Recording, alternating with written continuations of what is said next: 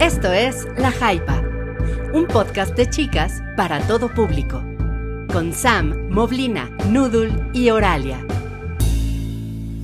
Hola, ¿cómo están? Hola, chicos. Hola. Jaipa 6, bienvenidos a la Jaipa 6. Ya, ya hay gente, qué bonito. Ya, ya está Ramiro, ¿cómo estás, Ramiro? Juan Pablo Martínez. Primera vez que le entro a una Jaipa, dice Juan Pablo, en vivo, qué emoción. Un gustazo, Juan Pablo. Pues un gusto. Como notarán, eh, tuvimos un, un, cambio de staff, un cambio de staff temporal. 100% Mobley, temporal. Mobley no nos acompañó, pero tenemos al Güero Palma. El Güero Palma eh, deconstruido se une hoy a la Jaipa, es nuestro invitado especial. Espero sus comentarios mordaces para la chismecita de hoy. Sí, Ah, está, Hola, está hola, yo soy el Güero Palma y me gusta mucho su programa porque soy muy feminista. Y esa es Estás mi en proceso espada. de, está en Es proceso de favorito. construcción. Yo diría que ya, ya terminé de deconstruirme porque mira mi pelo. Yo quiero saber con qué shampoo se lo lava. Si usa de, de queratina y todo eso, porque sí lo tiene muy bonito. Híjole, yo, yo creo que sí tiene varios productos, ¿eh? Eh, Ahí luego hacemos un especial de la Jaipa con, con los productos de belleza del Güero Palma. De Beauty Blogger. de, to- y, Sí. y de todas también se ven fabulosas Sí. hoy. Ay, muchas gracias. Muchas no, yo- gracias, yo, soy fan de gracias. Noodle, ¿eh? No, se ve increíble. Hoy venimos porque no, pein- no me peiné, entonces aquí un poquito de... Al menos, miren, Noodle lo disimuló. No, pero tú te ves increíble, Sam. Yo quisiera Ay, tu gracias. cabello que no se esponje. El mío sí parezco... No puedo negar mis raíces latinas. Eh, Y es el clima, es el clima Noodle. Igual. También. Y saben qué, hablando de clima, yo, yo te considero a ti una sobreviviente muy cañona, Auralia. Cuéntanos del clima. Por favor. Ayer, ayer todos nos queríamos morir porque estábamos a 42 grados con sensación térmica de 50. Estaba haciendo un calor espantoso, horrible. Estuve, estuvimos todos derretidos, así de que toda la ciudad derretida. Y luego a las 5 de la mañana cayó una tormenta eléctrica horrible, espantosa, viento huracanado, este, muchísima lluvia. No, fatal. estuvo- Se fue la luz, luz, helados. Ya. Me imagino, la- las imágenes se veían impresionantes. ¿eh? Yo, yo temí, temí por la integridad de, de Oralia. Afortunadamente aquí estamos. Pero miren el compromiso, incluso con todo eso, con todas las, las señales del apocalipsis, aquí está Oralia. Bienvenida, Hay, Oralia. hay alguien di- dice Eric que estamos ensayando para aguantar el calor de Qatar. No, Monterrey es el laboratorio para ver cómo va a quedar toda la crisis climática. Entonces, a eso vamos. Es, muy safe, ¿no? El experimento. Los resultados van a ser bastante cercanos. Devastadores. Pues bueno, esa fue Oralia. Y Noodle, bueno, ya, ya, ya hablamos del luxazo que trae Noodle. Cuéntanos, Noodle, ¿cómo has estado? Muy bien, cuidando perritas, descansando. Aquí ha habido lluvia, calor, lluvia, calor. Pero todo bien, seguimos sobreviviendo. Todavía no llegamos a las temperaturas de, de Monterrey, pero ahí nos vamos dando un quite. Pero la humedad está bien sabrosa. Aquí les invito a que pasen. No a Cancún, vénganse aquí al sur del estado. Se, va a poner- se pone bonito. Jalo. Al menos Tenemos bacalar, ¿no? tenemos bacalar. Aquí les puedo dar el tour a bacalar, ya les dije. Ah, Ahí tienen el, el tip turístico de, de Noodle también. Bueno, y yo soy Sam. Hola. Hola. Oigan, parece que tenemos temas técnicos con el audio, ¿eh? Téngannos paciencia. Sí, Sí. todavía estamos resolviendo el por qué. Aún no sabemos cuál es la situación, pero ahí vamos, poco a poquito. Sí, ahí, ahí nos comentan si, si de plano se escucha muy mal, pero le estamos echando ganas, ¿eh? Paciencia. Saludos, saludos, Saludos. Adair, ¿cómo estás? Dice, dice Santiago Herrera que sí hay, hay sargazo ahí, Nudul. Aquí en Chetumal no, pero a hora y media está eh, ay, se me fue el nombre del, de la, es como de una playita, eh, que sí está el sargazo. A mí ya me tocó eh, ir a limpiar sargazo, chicos, y es la cosa más apestosa que, puede, que pude haber olido, peor que una cloaca. Y, Y quema espantoso si traen cosas de oro. O sea, porque me tocó ver a una chava que traía sus cosas de oro, se les ponen negras. O sea, en los químicos que trae esa cosa son increíbles. Entonces, es, es una cuestión muy peligrosa, ¿eh? Y, o sea, sí se ve muy, muy feo. Sí. Entonces, sí, está, está cañón. No se metan, o sea, si vienen aquí a, a Quintana Roo, a Playa o a Cancún, que es- hay pero muy poquito porque sí los limpia, porque es zona turística, no se vayan a atrever a meterse a la zona de Sargazo porque les quema, incluso que les quema la piel, ¿eh? qué perro. Ya me acordé, el lugar se llama Majagual, perdón. Pero sí, Majagual es muy bonito, este, pero sí nos tocó, ya saben, cosas de mi ex trabajo, ir y no, es, es horrible. Sí está padre, pues el coto y todo, pero es- huele muy feo. Muy, muy feo, ni como para souvenir, ni, no, no, nada. No, pues qué chafa. Sí, e- e- el, olor está, está cañón. Sí, sí. Pues bueno, ahora sí, vamos a empezar. Hypa número 6, dedicada a Mobley en su ausencia. Yo, yo sé que está um, en su corazón siguiéndonos. Sí, pero pues Está ya saben, presente. La chamba es la chamba, la chamba es la chamba, la chamba es la chamba. Estoy parafra- parafraseando a un personaje que lo dice en uno de los libros de Roy, si no mal recuerdo es eh, Hackers de Arcoiris. Entonces, pues hay que cumplir cuando uno es adulto responsable y trabaja. Pero si nos está viendo Mobley, les mando un besito, les mandamos un besito. Beso a Mobley para inaugurar. Sí. Te extrañamos, Mobley. Extrañamos. Oye, ya tenemos primer super chat. Eh, para dejar de trabajar. Ustedes Perfecto. sigan dando al super chat. Dice este J. Juan Ri- Rivera nos deja 50 pesos, muchas gracias. Y pregunta para Sam. Gracias por reseñar Special el capítulo pasado, concuerdo con lo que dijiste. Eres una adorada. Quiero No. preguntarles si ya vieron RuPaul Drag Race España. Sí. No, yo no lo he visto. Ya No el entro. cuarto episodio. Muy bueno, ¿eh? La eliminación del episodio 3. Bueno, no fue eliminación, fue deslindamiento. y estuvo así de what? Es que creo que, bueno, uno de los jueces son los Javis, si los ubican, ellos son los Ah, detrás de Paquita Salas, La Veneno, eh, eh, y pues están eh, otro, una diseñadora de modas, y pues está la Supreme Deluxe, que viene siendo, está sustituyendo a RuPaul, pero siento que a veces eh, el perso, bueno, el a quien se deslindó la calificaron injustamente porque esta chava, eh, bueno, este chave es eh, es boliviano, entonces él tiene sus raíces muy arraigadas y presentó un traje increíble y le dijeron que estaba sencillito. Y dices, Uh. ¿what? Entonces, pero o sea, está poniendo bueno, creo que le está dando un poquito de sabor y por ahí escuché rumores que podría ser que haya un Drag Race México, todavía no está así. Estaría increíble. Ya, ya Estaría debe, ¿no? confirmado, pero los rumores son fuertes.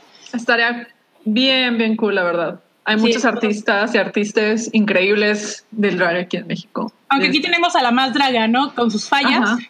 Este, pero teniendo un respaldo con el sello de RuPaul, pues sería un poquito más de darle un poquito más de proyección al drag mexicano que creo que vale muchísimo la pena y que hoy que bueno, que junio es el mes del orgullo, se le debe de apoyar mu- muchísimo más.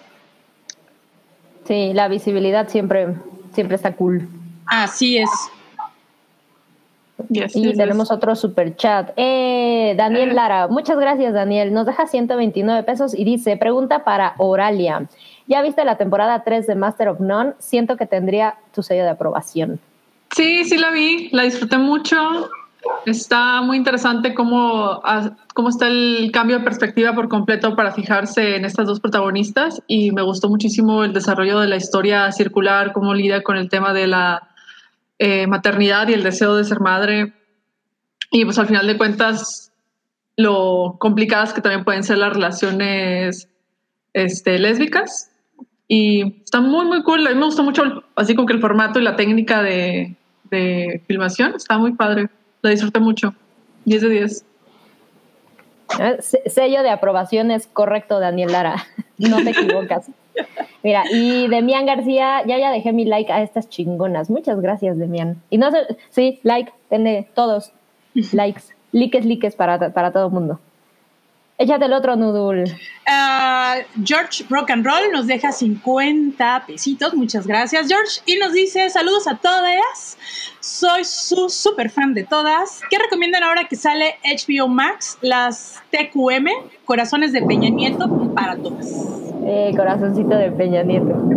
Y Mira, yo HBO Max, la verdad es que hay, sí trae un montón de, de catálogo y trae un montón de cosas, pero les voy a ser sinceros, lo que más me emociona de que llegue HBO Max es que va a poder ver todas mis caricaturas de Cartoon Network que quitaron de todas las otras plataformas. Eso es lo que estoy esperando. No, deja tú el lo de este, ¿cómo se llama? Ah, bueno, yo estoy viendo si sale lo de, bueno, va a estar Ricky Morty. Sí, Ricky Yo- Morty. Yo espero Primal, que es una animación. Eh, también quiero ver Harvey, este, Adult Swing, creo que viene mucha, ma- mucha Trae Adult de, de Adult Swing. Quiero ver Harvey Birdman, quiero ver Harvey Birdman también. Harvey Birdman es lo mejor del es, la- mundo. es lo máximo. Me urge que haya un remake. También el fantasma del espacio que tenía un talk show. Espero que De también. costa a Eso costa. increíble. Eso es lo que más Es espero, excelente. ¿no? Y pues The Wire, porque no la vi en su momento en HBO. Entonces hay algunas otras cositas y pues también material que, que van a traer. Yo, yo espero que lo que Duda. pasen en Estados Unidos también tenga los derechos para transmisión aquí en México, sobre todo en Latinoamérica.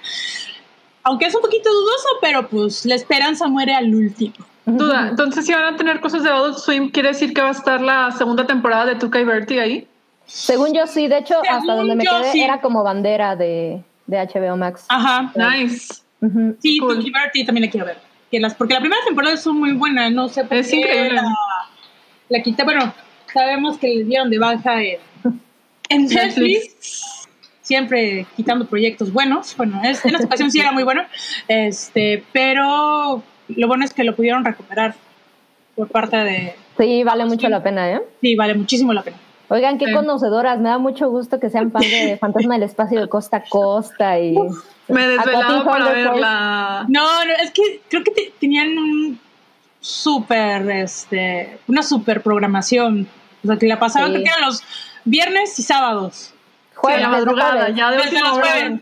Ajá, y eran como a las 11, 12, hasta las 2, 3 de la mañana. Entonces, obvio que las tenías que ver, ¿no? Sí, era telecita de fin de semana. Sí. Mira, y Yeudiel Ortega nos dice, estoy esperando HBO Max que esté Doctor Who. Creo que te vas a decepcionar. No, sí lo van a traer. ¿Es neta? Porque HBO, Max adquirió los derechos de Doctor Who. Entonces yo estoy, estoy esperando a que sea 29 para comprar mi anualidad, porque la voy a comprar junto con mi hermana. Y quiero ver la última temporada.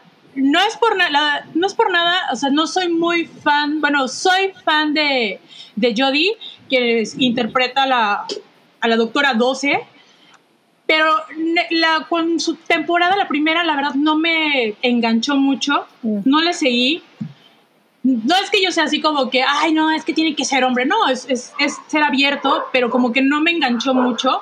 Entonces sí, la, sí me quiero esperar a, a mejor verla en mi camita, verla legalmente, porque sí está muy cabrón, pero sí, Doctor Who, Esa es una gran noticia, oigan, me da mucho gusto porque ya estoy hasta pensando en, en contratar el servicio de BBC, porque he querido retomar Doctor Who, pero mira, Noodle siempre informándonos. pero no se preocupen, yo voy a hacer así como que un estudio súper meti- meticuloso de qué contenidos hay. Y quiero ver qué películas traen. Quiero ver si, Sí. si se traen así como que el catálogo que tiene, o sea, el catálogo de películas viejas anteriores a 1990. Para Bueno, a ver qué variarle, se ¿no? encuentra. Debería, Sí, a ver nada más hay que ver este, si tienen los derechos de transmisión en Latinoamérica. Si los tienen y los consiguen, adelante. Si no, va a estar un poquito difícil. Es lo único malo de que, por ejemplo, eh, no tengan todos los contenidos, por ejemplo, de Estados Unidos, que luego hay películas muy buenas, Ujú. viejitas, no estén en Latinoamérica porque pues no tienen los derechos. Y hacerse de ellos está muy cabrón. O no Sí, es un quieren tema. Es un, Es un es un tema. tema muy aparte que si gustan después podemos platicar. Ahí nos lo, nos lo desmenuzará Noodle, corresponsal especial. Así como Mobley anda de corresponsal especial, no sabemos de qué nota, pero anda de corresponsal. Noodle De también. videojuegos, de Ah, sí. Pokémon y de. Ajá, fue, Sí, fue a hacer este. Fue a Fue a hacer tomar scouting. fotos de Pokémon Snap a un Sí. lugar por ahí. La mandamos. Eh, en eso se usa el dinero del superchat, ¿eh? Para que vean que sí, sí se aplica el presupuesto. No nomás es desviación de recursos. Mira, Deya nos comenta, falta Mobley. Sí, sí, Sí. la vamos a extrañar, pero aquí está, el episodio dedicado a Mobley. Eh, ok, pues vamos a arrancarnos, que este ha sido intro nivel el hype, como de 20 minutos. Ya sé. Pero vale la una- pena. Sí, además, chéquense eh, la nota super millennial con la que vamos a abrir. La hype más millennial que nunca. Y o sea, hay dos de las boys band más importantes de los 2000 que es Madre. Backstreet Boys y NSYNC, para que vean que no hubo enemistad, porque siempre decían, no, es que se odian y la madre. Y no, para que vean. Incluso creo que uno de los backs, no, uno de NSYNC iba a estar en Backstreet Boys, y pues resulta que no. Entonces terminó Ok. yendo por ahí. me Ah. Así súper cortito, pero Que esté en el TikTok me da, me da así como que sentimiento encontrado porque esto ya es demasiado boomer o generación X, entonces sí de que, Es que- queriendo encajar con los chavos, con los Es que ya están jóvenes. migrando las Gen X y, y algunos millennials. Yo me rehuso a usar a usar TikTok. A mí me Mi gustaría usarlo. fanática, pero no. Me gustaría nada más para aprender a usar sus este sus programas de edición porque tengo entendido Ajá. que es así como que toda la parte de edición está bien cabrona que, que manejan y por ejemplo y yo confío y sé que la siguiente generación, o sea que la generación que está usando TikTok ahorita va a traer las propuestas eh, este, cinematográficas más cabronas dentro de 10, 15 años, wow. pero pues no sé, todavía no me animo. Y aparte de que Pero mi teléfono que va a haber, no lo quiero va a haber un, un festival de cine auspiciado por TikTok y va a Sí. estar Takashi Mike entre el jurado. Wow. Wow. Sí. ¿No sabías, ¿No sabías eso? No, no sabía. Hola. No, estar hombre, no. Yolanda. Ah, va a estar entre el, Andas el on fire. jurado. Ando on fire. Sí, creo que es, va para el potencial, ¿no? Pero ya, recuerden que toda red social tiene, llega a un pico y de ahí. Ah, mira, también tenemos a Avril Lavigne, que Sí, fue, creo hablando- que fue su primer TikTok y aparece con otro Super Gen X. A ver si sale Sí. en el videito. Pero híjole, es el. Aquí, aquí están los 2000. Ya no hay nada que puedas hacer para escapar. Ay, gran tipo Tony Hawk. Con Tony, pero es Ay. Super Gen X, o sea, Sí es, ¿Qué está, me qué da está pasando ñañara. con esto? no sé. Oigan, pero a ver, una, yo tengo una pregunta. En el videito, ¿quién? La verdad es que se ven tan ñores. Me costó trabajo Sí. saber quiénes están A ahí. ver, en el del primero es este Nick, es Nick Está Carter, Nick Carter. Ajá. AJ, este, ay, el, ay, ¿cómo se llaman? Y los otros de NSYNC se me fue el nombre, pero ahorita te digo cómo No se está, llaman. no está el que salía en la de casarse está en griego. No está por ahí. Ah, Uy, O no lo estoy identificando bien. a ver, creo que sí, el del lado, tu lado izquierdo, no, tu lado derecho, Ajá. El del fondo, creo que sí es el que sale en casarse está en griego. A ver, déjame ver, te digo. Mis referencias. Sí. No, porque es que han salido, incluso el otro ha salido en. Ah, es Lance Bass, el que está atrás Ajá, de sí. mí. Ah, claro. el claro, otro es. Joe Fatón. Yo el fatón, sí. Que en Pollo Robot siempre le hacían el chiste que era Joe the Fat One. Hablando de Adult Swim. Ah, sí. No. Robot Chicken, otra joya que también quiero ver.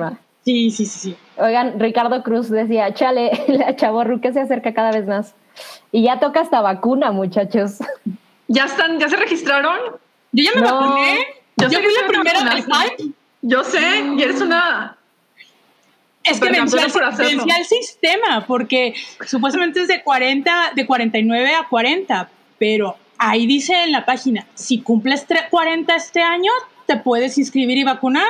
Y me vacunaron. Y mi papel dice Perfecto. 39. Y dije, pues va. Y en, y en agosto viene la segunda, y ya después de la segunda, ahora sí, ya me puedo ir de vacaciones, me puedo ir a tatuar. Entonces, Excelente. urge. Yo, fue así de que, bueno, gran, gran la mayor gran ventaja de haber cumplido 30 este año fue de que ya me puedo. Ya te puedes vacunar. ya voy a poder vacunar de que. Corran, yo Algo- creo que a los treintañeros les va a tocar en septiembre. Agosto, septiembre, lo más probable. Depende cómo vaya a estar el movimiento en los estados. Así Ahí como va, pensaría que sí, pero miren, avances, ya, ya estamos más cerca de, de la fiestita. Mira, el, el jovenazo, que ya se vacunó, y a McKellar, Qué bueno. Ay. Pues me, me parece increíble. Ya, ya Sí. nos contaremos nuestras experiencias de vacunación. Platicando de la nueva música de Avril Lavigne y qué videos subieron los de NSYNC. es súper. ¿Qué, ¿Qué fue de ellos? ¿Qué onda? Vamos a comentar que Brandon Flowers cumplió 40. Exacto. Este, vamos a platicar del, del line-up del concierto este que va a haber en, Pasade- en Pasadena, California, que está de que pues, es todo line-up de que 2006 completamente. Ya, sí, sí, sí, ya, ya, ya le Así como que ya nos vimos, ya me vi, ya me vi. Ya vayan preparando su pintura de cabello negra, su look emo, su maquillaje, de Cabello, mira, acampanado. yo ya voy en tu camino. maquillaje de My Chemical Romance para ir a ver Ahí a voy, My ahí voy. Romance. Muy bien, muy bien. Ahí voy. Ahí vamos, ahí vamos. Estamos, Ahí estamos vamos. más que preparados para esto, ¿eh? Sí. Eh, ya, vamos, vamos a avanzarle. Oigan, vo- voy a pedir otra vez su amable cooperación. La verdad es que no, no tengo más que agradecerles a, a todos los hyperitas porque eh, la, la respuesta ha estado increíble. Muchas gracias por la cooperación para, para la operación de señora. Ahí está esa cosita horrorosa en pantalla otra vez. ¡Ay, es hermosa! ¿Te parece la que estoy cuidando en este momento? Ay. Ay, sí, Noodle ha subido muchas fotos. Ahí échenle ojito porque están chulísimos. Eh, pero bueno, pues otra vez ya estamos en la, en la última, eh, es como la segunda vuelta de las vacunas también, es la segunda vuelta de la venta de los boletitos. Llévele, Y llévele, ya. llévele. ya estamos juntando. Entonces, ahí, si, si gustan cooperar, boletito de a 100 pesos, pueden contactar por medio de Twitter a Sabrina Rangel 10, Sabrina Rangel 10, para que si quieren eh, comprar el boletito, ella ya les da el número, etcétera, etcétera, toda la dinámica de la rifa. Y pues es para una buena causa, es para la operación de los achaques de la señora. Ahí la tienen en foto. Todos los que tengan perritos saben que cuando uno se- el perrito se enferma, el veterinario es carísimo, más caro que uno. Y Sí. si tienen muchos sus Sí. perritos, y se los digo por experiencia, les va a doler al principio, pero la verdad, el amor que les retribuye su perrito, su mascota, es inigualable. Y yo creo que señora se le está dando así, se lo va a agradecer mil, mil a Sabrina. Sí, sí, no, no, no, no queda duda. Además, si uno es como, como mi hermana que va por la vida recogiendo perritos de la calle, Oh, pues, mi vida. va, va siendo un poquito más complicado, pero ahí están. La verdad es que servicio a la comunidad, la comunidad del hype son los mejores de los mejores y sí, hasta entonces se han vendido muchos boletitos. Ahí está el premio, una Hover Ultra. Ya tienen para, ya que se van a vacunar, ya van a poder salir por las calles en su super patineta del futuro. con su color tapabocas todavía. Obviamente, todavía. todavía. Obviamente, pero, Pero, aquí es increíble, porque si traes un tapabocas futurístico, te ves, Ándale, es así. increíble, como Estaría- ninja. Pero bueno, ahí está. Contáctenle eh, en Twitter y de a 100 pesitos va a ser con la Lotería Nacional, con el. Eh, ay, creo que es 27 de julio. Discúlpenme si el dato no lo tengo al día, pero eh, para que no haya falla. Ahí están. El, no va a ser como en las del hype que pasan tres meses y no hay rifa, porque pues, no nos quisimos arriesgar. Pero ahí, ahí echen la cooperacha, es para una buena causa. Y muchas gracias a los que ya han echado la mano. Ahí va el disclaimer. Ahí va. A ver, el güero Palma, ¿qué tiene que decirnos el día de hoy? Interventor. Ajá, el interventor. Hola, buenas noches. Yo vengo a enseñarles que tengo una espada. Ya, ya la vimos, güerito. Muchas gracias. Está muy Muchas bonita. gracias. Dios. Adiós. Ay, es Pero el ahora tipo, sí, increíble, güey. meme de los Simpsons de sí, sí, sí, ya te vimos. Ya te vimos. Sí, sí, sí, ya, ya, ya te vimos, ¿eh? ya. Oigan, si se mete el ruido de la tormenta eléctrica, pues no puedo hacer mucho, ¿eh? Sepan. Mientras que no se te vaya la luz. Todo bien. En el internet. Sí, cadena de oración a Hail Satan para que no suceda esto. Tiene mucho si- sin pasar. eh, no, no creo. Confiemos en que no. Esperemos, esperemos. Eh, eh, vamos a apurarnos entonces. Sí. Y ahora sí, la sección importante, la carnita. No, no la carnita más sabrosa, pero, pero viene la, la carnita de plato fuerte. ¿Qué vieron en la semana? En las semanas. En la En las semana. semanas. Sí, Sí. Yo vi Uy, a ver, platícanos. por tercera vez Shiva Baby. La vi, está, fue, quien tuvo como estreno, está como estreno exclusivo en Movie. Eh, la vi por primera vez en el Festival de Toronto el año pasado, luego la vi en el Festival de Los Cabos. O sea, la vi en Toronto, me, fascinó.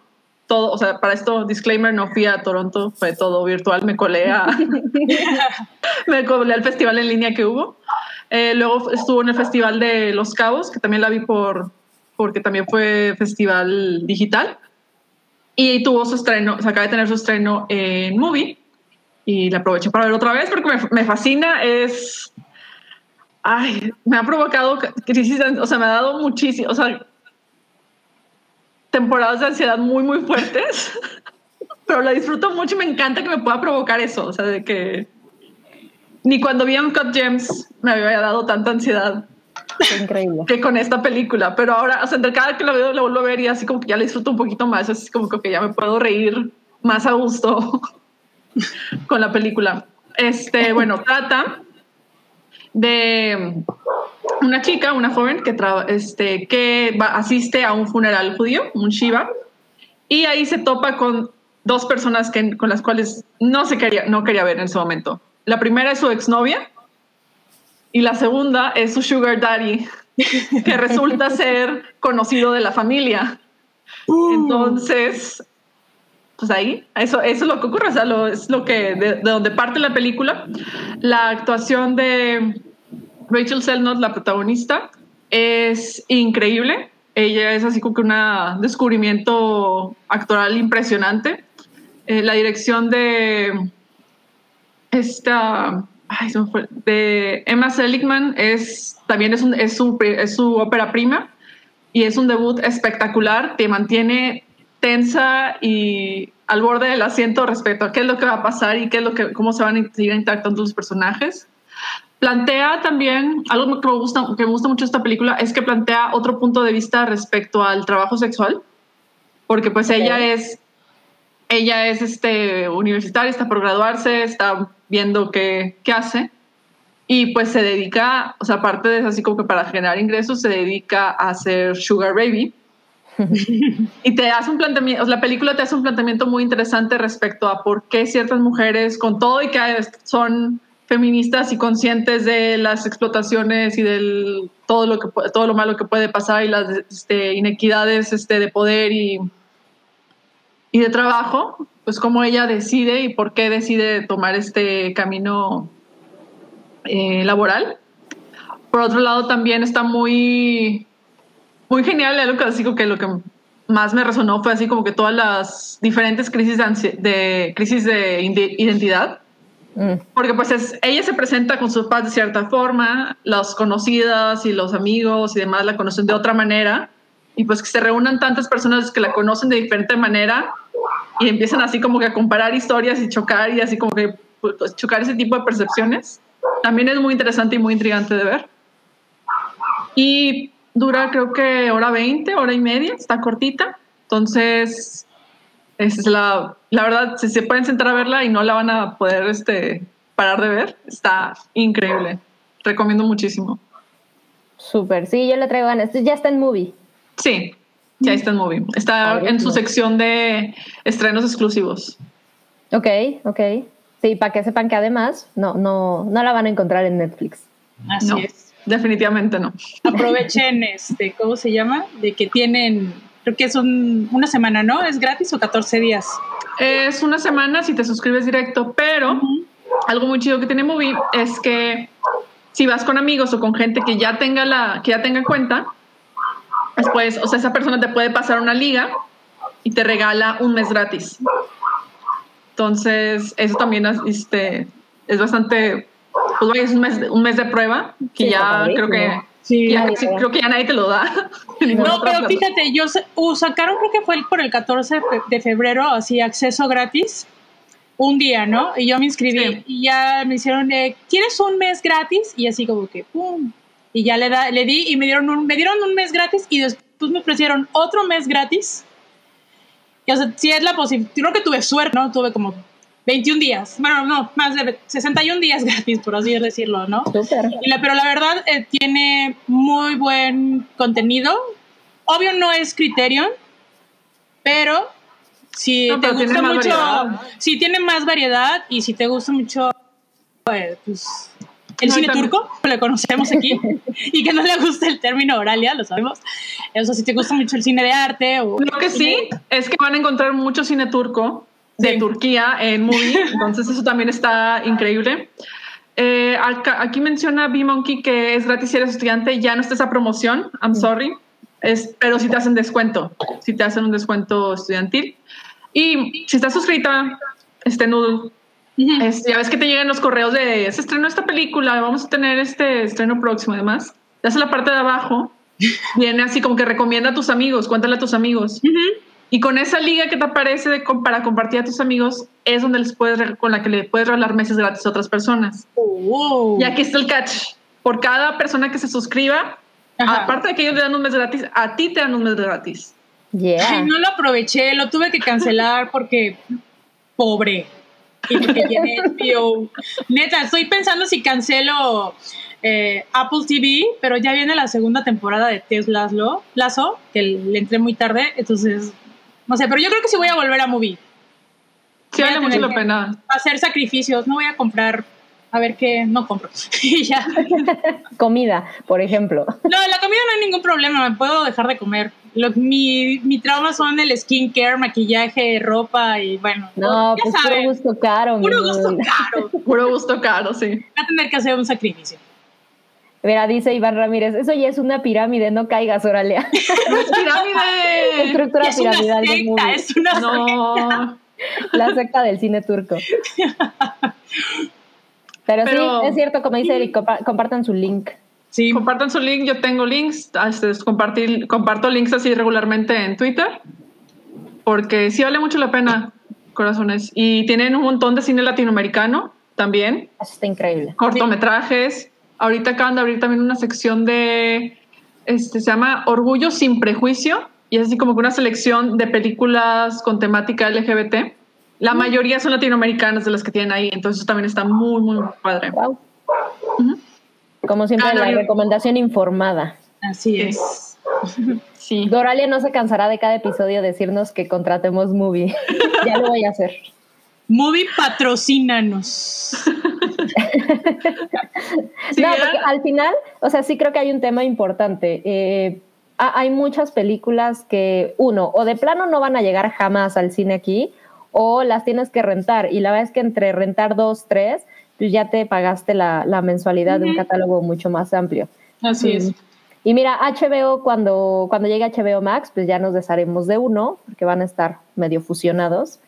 Entonces, ahí puedes hacer números, Noodle. No, según- los números. Por, a- por ahí, no sé si fue Santiago que compartió de que van a hacer un descuento en la suscripción de HBO Max. Entonces, clink, clink, Yo clink, no he clink, visto. me interesa. sí, me interesa. Yo soy la reina de las gangas. Entonces, eso me interesa. Tengo que Como debe de ser. Así es. Nada más que tengo que compartirlas, no tengo que ser envidiosa y quedármelas, tengo que compartir. Claro. Obvio, obvio. Obviamente. Wikinoodle siempre también al servicio de la comunidad, informándonos. Bueno, pues ahí está. Oralia entonces vio Shiva Baby en Movie. Bien. No se, no se la pierdan. Y tú qué, a ver, ¿quién, quién nos va a contar ahora? Porque no sé si viene mi recomendación turca. Creo que viene tu súper re- recomendación turca. Va muy ad hoc con lo que vio Oralia, ¿eh? Yo no los voy a decepcionar como, como acostumbro y les vengo a... la, la mía es, este, es medio turca. Es turca nacionalizada gringa. Oigan, qué bonita es la, la bandera de Turquía, ¿no? Por cierto. Sí, La hay unas muy bonita. bonitas. Algunas de los países árabes son muy, muy bonitas. Sí, co- como para tatuaje está padre. Ándale. Ah, pues, Uno se lo puede tatuar como fan del cine turco. Ándale. Hay que proponérselo a Salchi. A Cabri. Cabri siempre se quiere tatuar cosas. bueno, yo, yo les traigo una, una recomendación igual de turca. Se llama Willy's Wonderland. ¡Qué Es- joya, eh! Es Es una esa. joya. Es una joya. Es, Yo estaba es una- esperando realmente tu red, porque comentaste, creo que en Twitter o los en el, en el Slack le, estabas viendo. Dije, no, me urge, me urge que Sam la comente, porque no, no, no, no, no, qué joya, ¿eh? Que de principio a fin. Híjole, sí, miren, ya llegó, ya llegó la cabra Cabrales, dice Cabri. ¿Cómo estás, Cabri? ¡Eh, Cabri! Hola, ah, Cabri. Cabri ya vio Willy's Wonderland, qué increíble. Pues y miren, Willy's Wonderland es una película protagonizada por Nicolas Cage, eh, que en realidad, pues la temática es como si fuera Five Nights at Freddy's, pero con Nicolas Cage. Y pues es una película. Y trata sobre el personaje de Nicolas Cage, que es el protagonista, y él es un conserje, le llaman al personaje, eh, un conserje que misteriosamente pasa por un pueblo, sucede algo, eh, su coche se avería y entonces en el pueblo le dicen, no te preocupes, vamos a arreglar tu coche. eh, y normal, ¿no? Uy, pero es que no tengo dinero. Ah, no te preocupes, puedes trabajar y nos pagas con trabajo y mientras arreglamos tu coche. Y entonces ese trabajo pues implica entrar a este lugar maldito, aunque no, no dicen que está maldito, solo es una pues una pizzería, un, un lugar como lo que suele ser el showbiz, abandonado y ha tenido sus problemas y el dueño le explica y de ahí en adelante es, es pura diversión, no hay nada más. Tenemos un Nicolas Cage que jamás dice una, una palabra y pues es eh, orgía de violencia por todos lados, pero además es una violencia increíble porque pues es violencia contra robots. Estos robots, por eso les decía de, de la comparación, digo, no, es un- no es que sea una comparación, ese es el plot, es Five Nights at Freddy's. Y, y son estos robots que, que además, mira qué bueno que está Cabri, porque parece que Cabri le puso nombre a los robots, porque se llaman algo así como Sara la Sirena y Ozzy de Ostrich, em, La otro- guacamaya canalla. la guacamaya canalla. la ardilla pilla. Sí, exacto, un exacto. cameo ahí, la ardilla So- Solo pilla. estoy segura de que fue un tema de derechos, de por qué no sale la ardilla pilla en, en Willis, Sí. pero, pero bueno, supongo que Cabri no, No lo convencieron. permiso, pero tienen sus equivalentes, ajá. Eh, bueno, no, no, son, me parece, el oso pudoroso, dice Cabri. Los poderosos. La Pero- lagartija canija. Exacto, eh, es muy canija. y bueno, son todos estos robots contra los que se va a, a enfrentar eh, él. Y hay otra, eh, en la historia además tiene otro enfoque, que son unos chicos, que son la, la gente joven del pueblo, que por ahí juega también un poquitín como, me dio la vibra tipo... eh, Pesadilla en la calle del infierno, como los jóvenes tratando de ver qué onda con los adultos y por qué en su pueblo pasan ese tipo de cosas y diciendo no más, eh, nosotros necesitamos hacer algo. Entonces, no, tampoco crean que es 100% Nicolas Cage, que yo no me quejaría de eso, pero tiene este otro enfoque. Y la violencia está increíble porque aunque es increíblemente explícita, pues es contra robots, entonces puedes ver muchísima sangre, pero es aceite. Y entonces es como una especie de brea negra nada más. Y tienen unas madrizas así espectaculares de... de- hay una escena que me recordó un poco a esta golpiza de mm, Misión Imposible 6, la del baño precisamente, eh, y es, es, es pura diversión. Eh, conforme pasan los minutos se va convirtiendo en algo muchísimo más fuera de control y exagerado y ridículo y surreal, pero la película jamás se toma en serio a sí misma, entonces eso es, para mí es como lo más importante. No es que pudieras esperar algo distinto por la temática y por tener alguien como Nicolas Cage en el protagonista, pero, pero es muy, muy divertida, es increíblemente disfrutable. La, la película sabe que es un chiste y jamás se aleja de eso y juega con eso durante toda la trama. E incluso está bien logrado, o sea, para lo que les podría decir como, ah, pues es cine basura bien hecho, la verdad es que tiene, tiene muchos guiños y tiene la suficiente... em, como pericia de, de reflejar ciertos momentos de una forma bastante original. Eh, tiene eh, ensambles musicales que de repente se sienten salidos completamente de la nada y tiene gags que jamás te explican, pero, pero que te ayudan a generar una atmósfera en, esto es bastante ridículo. Y la trama en realidad, pues no es nada complicado. O sea, por supuesto que no lo decir spoilers ni, ni nada más, pero tampoco va un poco por ahí. Es una película no más para disfrutarla, sí es muy violenta, está muy bien hecha. El diseño de los animatrónicos está padrísimo, se ve bastante bien. Eh, tiene, tiene la combinación, sí son los muñecos, pero sí tiene cuestiones digitales. La verdad es que se ve muy, muy bien. Y, e incluso llega a tener hasta sustitos. Sí, puro scare jump, pero, pero sí logra generar ciertas atmósferas que dices, ok, sí es terror comedia, recomendadísima. No está en ninguna plataforma, yo la renté justamente, eh, la renté en Click. Me costó, no, la compré, me costó 129 pesos. Es Nicolás, que obvio la iba a comprar, la vi como pues la voy a ver hoy, la voy a ver mañana. Es muy, muy divertida. Va a ser tu Eh, comfort movie de aquí a, Ajá. Le tienes Ya a la siguiente película de Nicolas Cage. Exacto. Sí, eh, eh, Pig ya, ya la estoy esperando con, con mucho cariño. Pero bueno, si ustedes son fan de Nicolas Cage y por, por esta faceta de Nicolas Cage que, que conocemos hoy en día, definitivamente no, no les va a decepcionar. Es todo lo que pueda prometer. Y eh, además tiene esta vibra completamente creepypasta, de, viniendo de Five Nights at Freddy. Ay, es cool. lo que es. Muchísima violencia, pero no se siente pinche la película. Se, se le, no diría que se ve cara, pero, pero se ve bastante, bastante competente. No se ve ese cine serie B para nada. Es, es, es una joya. Está muy, muy divertida. Si, eso, si, si el horror es algo que les agrada, es, es un must, por supuesto. Y le- lo que les decía, yo solo la encontré en Cinepolis Click, pero creo que la pueden rentar desde 50 pesos y si la quieren comprar son 129 pesos. Está, está bastante accesible. Nice. Ahí está. Te la van a pasar muy, muy chido. Es que el personaje, ya la vi, ¿no? El personaje de Nicolas Cage, es que nunca se sale del personaje. Y me encanta, o sea. Pero, pero a ver, Nudul, lo que yo te quiero decir es, nunca sale del personaje, pero nunca sale del personaje de Nicolas Cage, porque Ajá, no interpreta Nicolas ningún Cage personaje. interpretando a Nicolas Cage en un Nicolas Cage badass. Pero me encanta porque hay, hay una escena donde se parte la madre y pero me encanta él muy pulcro. Se quita la camisa y ¿qué voy a hacer? Ah, sí, sigue limpiando. Y digo que Ah, claro, por- porque su función principal es... o sea, no se sale de su papel de, de ser el, el janitor, El conserje. el conserje. Sí, es como si fueran esas leyendas urbanas, así como que en la escuela y se ve y espantan y están po- poseídos, una cosa así, siento que así es más o menos el estilo de, de la película, ¿no? De como que los animatronics están poseídos, un lugar maldito y tienes que ir a explorar a ver qué pedo, ¿no? Y pues le tocó a Nicolas Sí. Cage. Pero sí, altamente Sí. recomendable y se la van a pasar bien.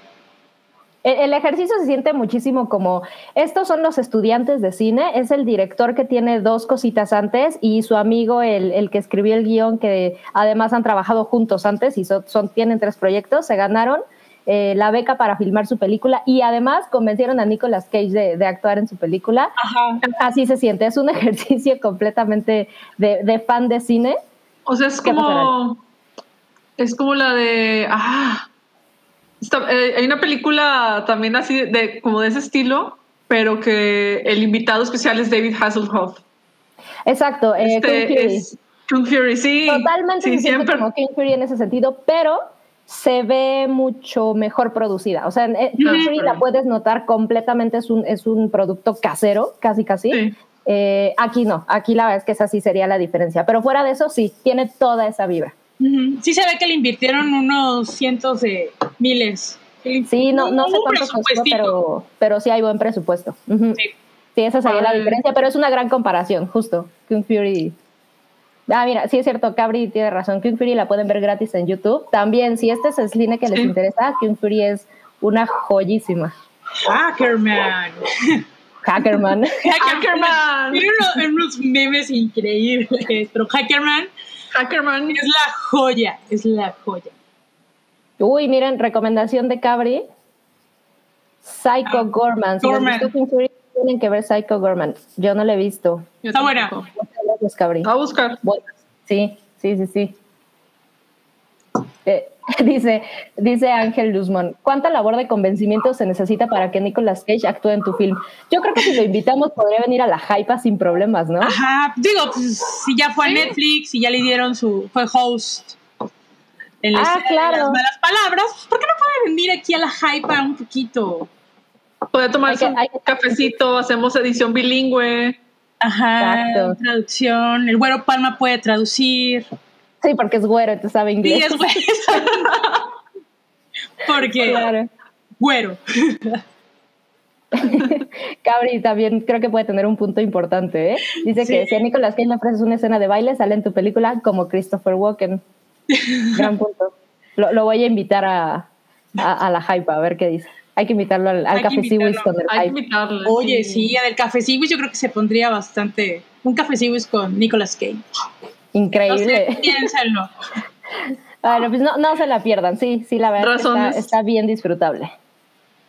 Y eh, tenemos otro super chat, Daniel Ávila, muchas gracias. Eh, nos deja 129 pesos y dice, Oli, paso a dejar dinerito para que Noodle nos cuente sus opiniones de Drag Race España. Bueno, pues ya lo había.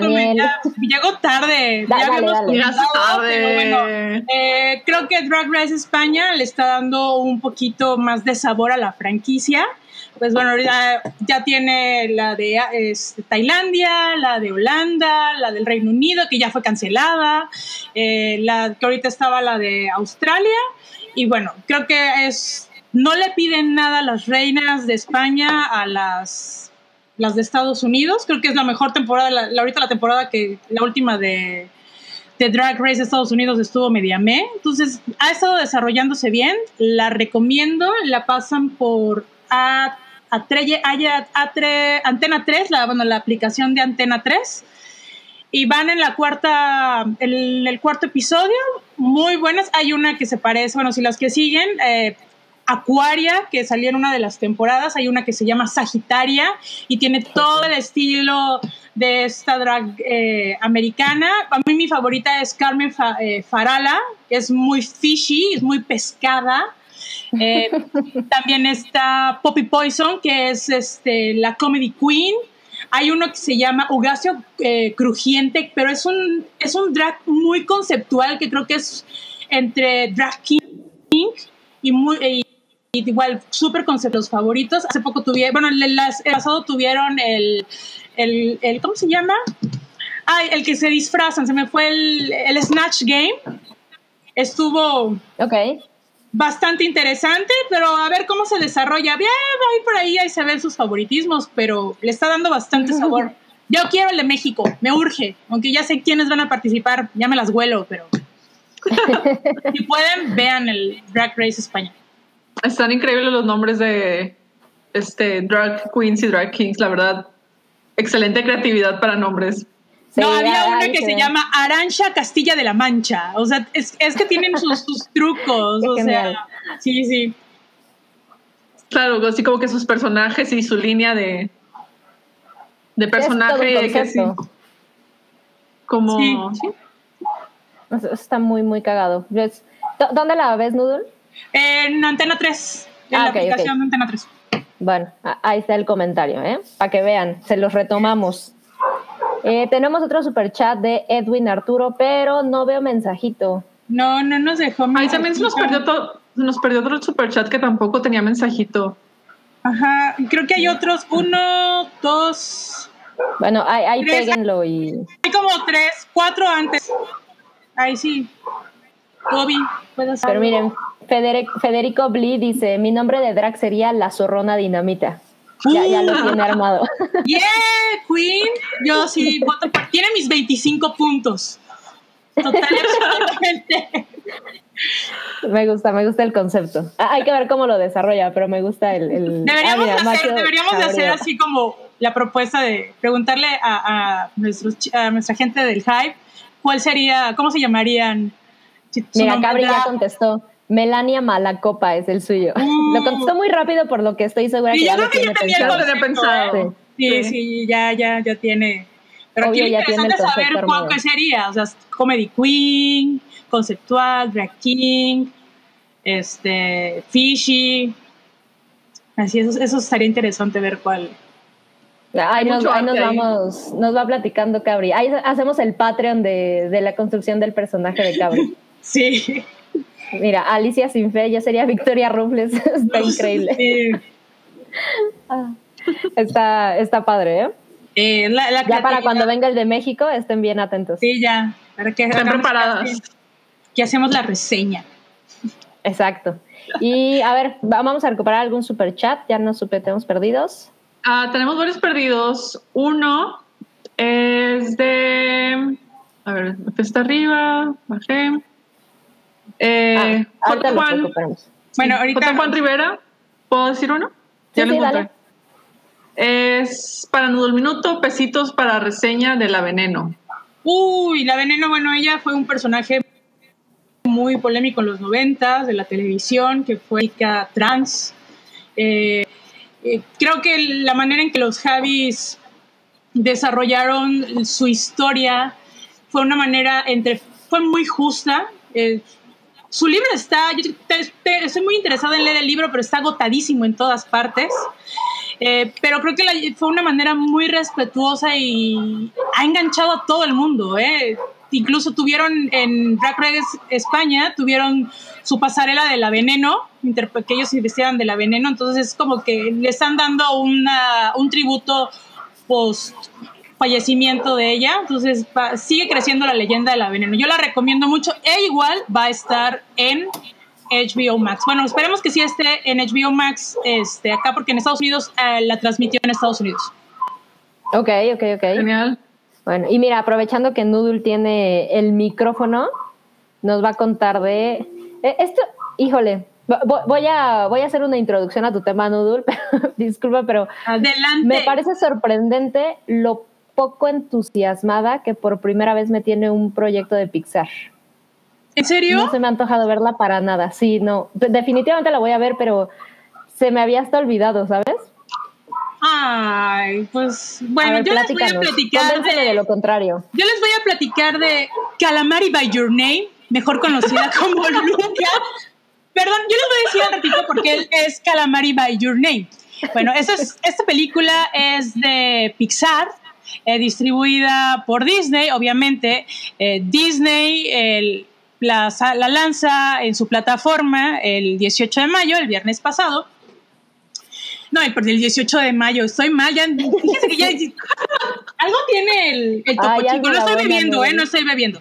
Este, el, el 18 de junio, y bueno, es, esta es la primera obra, este, de la primera película animada de Enrico Casarrosa, que es el director. Él previamente había hecho la animación, bueno, el cortometraje de La Luna, no sé si alguna vez lo vieron, que incluso estuvo nominado al Oscar, mejor, este, mejor corto animado.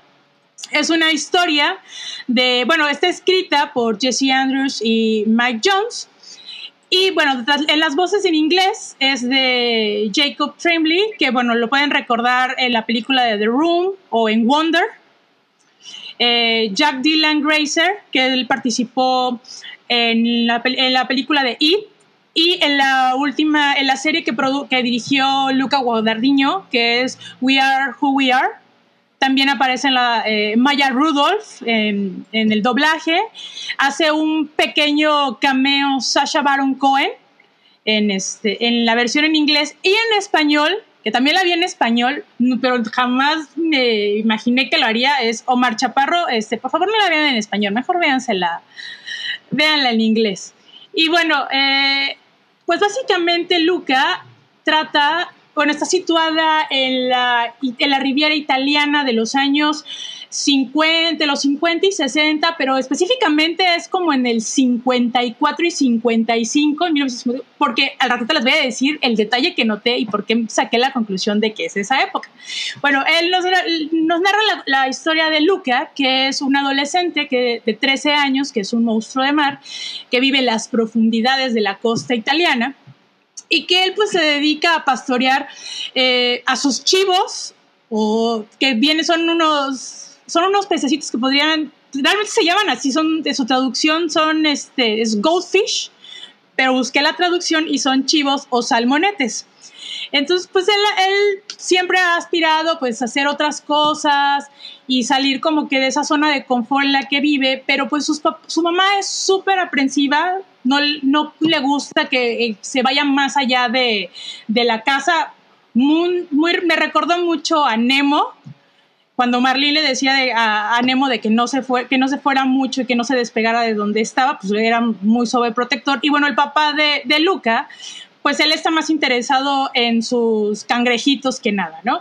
Entonces, un día, pastoreando, conoce a un niño que se llama Alberto. Entonces, Alberto es igual un monstruo de mar, pero él ya había explorado lo que es la superficie. Entonces, Alberto forza, hacen una amistad y forza a Luca a subir a la, a la, superficie y explorar lo que es la superficie para que él la viviera, ¿no? Entonces, Luca temeroso va explorando poco a poco y así como que sí, no, me van a, me van a regañar, ya sabes, como cualquier hijo de, de papás superprotectores, yo me identifiqué en esa parte, porque así eran mis papás de que no hagas esto, no hagas aquello, ¿a dónde vas? Así, casi, casi los papás, ¿no? Entonces, un día ellos deciden irse a la costa de la ciudad más cercana, que se llama Porto Rosso, a ver qué más hay, porque tienen, tienen en común eh, por así decir, algo, ¿no? Y pues quieren ver y quieren explorar eso. Entonces ahí van, pero con, la, eh, con el temor baluca de que pues él sigue viendo que es un monstruo de mar, lo vayan a cachar y lo vayan a capturar, porque en el pueblito tienen señales, es un pueblito pesquero y pues obviamente son tradiciones eh, de los, las leyendas italianas, ¿no? De que pues te, te va, desaparece gente, que por estos monstruos y hay las embarcaciones y bla, bla. Es, es como que este ejercicio de y salir de tu zona de confort, eh, conocer un poquito el mundo, porque eso es lo que quiere la finalidad de Luca, explorar, hacer amigos y a pesar de que ser diferente y al saber de que pues mucha gente no te va a aceptar de, de, ser diferente, hay gente que sí te va a querer tal y como eres. Ese es más o menos el, el concepto de Luca. ¿Qué fue lo que, como dices, a lo mejor a mucha gente no le llamó la atención porque pues no es, yo siento que no es una superproducción que nos tiene acostumbrado Pixar. Y, su publicidad, a pesar de que sí nos bombardearon un poquito, no fue el como que lo suficiente. A mí me llamó mucho la atención porque, bueno, por la inspiración de, el, que se tomó el director. Él, por ejemplo, ves la ciudad, eh, la, la costa italiana, Ah, ahorita llegamos a esa parte. Eh, al ver la costa italiana, y así, me recuerdo, por ejemplo, vi una película donde salía Vittorio de Sica con eh, Sofía Loren que se llama Pan, Amor y, y ves la costita italiana, es igualita, o sea, es así una zona pesquera, hay algunos hints o, eh, algunos detalles que te recuerdan al cine o a las películas Ghibli, sobre todo las que ha hecho Hayao Miyazaki. Ya ven que más son como fábulas o, cuentitos cortos, ¿no? Es más o menos esa, eh, por esa parte que, que Casarrosa se va, ¿no? Igual él toma mucha inspiración, él se inspira y es como un homenaje a los grandes... Eh, cineastas del cine italiano, por ejemplo, hay personajes que su apellido es este Mastroianni, hay otro que es este Visconti. Hay, hay pequeños detalles, incluso yo me emocioné mucho porque hay en una escena donde sale una foto de Marcello Mastroianni. Yo soy muy fan de Marcello Mastroianni. Y yo. Así como la imagen de Beyoncé, así como que, ¡oh, Marcelo! Este, igual, ¿por qué les dije que la, la trama se, se, situaba más o menos en el 1954-1955? Si son muy fijados y muy detallistas, hay un póster de la película de Federico Fellini, La Estrada. Esa película se estrenó el 22 de septiembre de 1954. Se supone que es como en un verano, ¿no? Entonces yo sacando mis cuentas dije, bueno, si es, si, le, si es un anuncio de la película que va a llegar al pueblito, puede ser que sea, sí sea en el 54. Todo está súper cuida. La animación la pueden ver muy sencilla, pero por ejemplo, los detalles de las casas, las, con las fotos, bueno, he visto fotos de, de unas, este, de la costa italiana, de, por ejemplo, que están despintadas por el salitre, que la gente pone sus tendederos afuera de las ventanas. Todo lo que es parte de la producción de Lucas se fue a un, no me acuerdo bien cómo se llama eh, el pueblito en el que está inspirado eh, la película de Lucas, y fue, es así, fotocopia, o sea, los colores, eh, que tomaron fotos así de, bueno, a ver, el tendedero son cosas muy eh, características italianas, ¿no?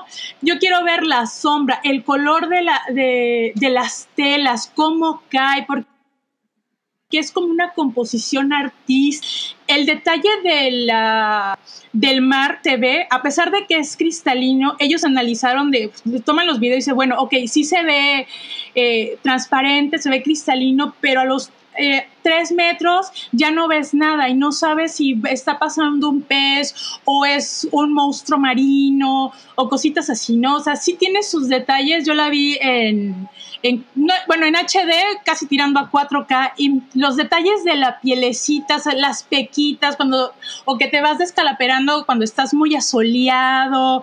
O sea, en ese detalle sí tiene mucha nostalgia por parte eh, de lo que quiso transmitir el director, que básicamente es, eh, la, es una película para hacerle tributa a una amistad que él tiene de años, que conoció igual en la costa italiana, que se llama Alberto, como el otro personaje que es amigo de Luca. Pero bueno, aquí viene la controversia con Luca y por qué les dije que era Calamari by Your Name. Mucha gente de la comunidad ha identificado ciertos puntos de, por ejemplo, cuando tú, eh, pues, eres un, un, niño gay y, por ejemplo, de que hay cosas que te, tienes amistades o hay cosas que te guardan, el, el momento de, de, que tú sales del club y cómo lo vas a, cómo vas a transmitir, o la amistad que tienes, eh, o el primer amor. Hay muchos detalles que mucha gente comparó con Call Me By Your Name, por eso le llamaban Calamari By Your Name. Entonces, el director salió eh, diciendo de que pues su intención no era esa, o sea, no es una película eh, con una temática gay realmente, sino que él quería mostrar la, la, que realmente es una amistad entre, entre niños, que sí es posible, como era antes, ¿no? Bueno, no ha cambiado, pero sin, sin ser un tono que sea sexual o amoroso, ¿no? Sino que es una, una simple amistad, pero lo, la gente dice, no, no, no, es que sí es gay, es que como el director no entendió su película, ¿cómo va a ser eso?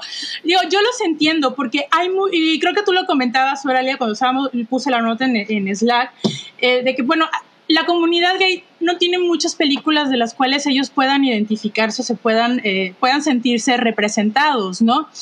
Y la gente se queja de que no, es que Disney, así como que un y que nos está dando algo que sí es gay. a dar mi opinión. Si ustedes creen que es esa, tiene ese tono, tómenlo, adóptenlo, como muchas películas han querido tomar de Disney y que creo que la comunidad ama a Disney a pesar de que no sea tan abiertamente, tenga personajes gays en sus películas, tómenlo y hagan lo suyo, ¿no?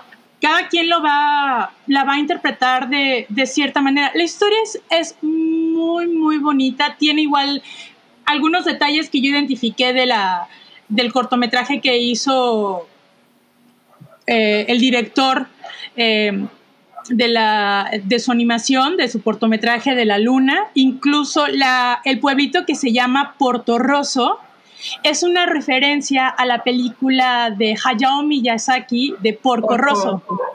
Ajá, o sea, tiene, tiene detallitos. Entonces, es, es muy bonita para la familia, sí tiene un, muy bonito mensaje. Eh, yo me reí. Eh, o sea, yo, yo, realmente la recomiendo en inglés, obviamente. Eh, tiene la escena tiene la escena créditos bueno los créditos van narrando un poquito de la historia lo que continúa después de, después de lo que termina el, el, tema principal y hay una escena post créditos. Ok, bueno, eso es raro, ¿no?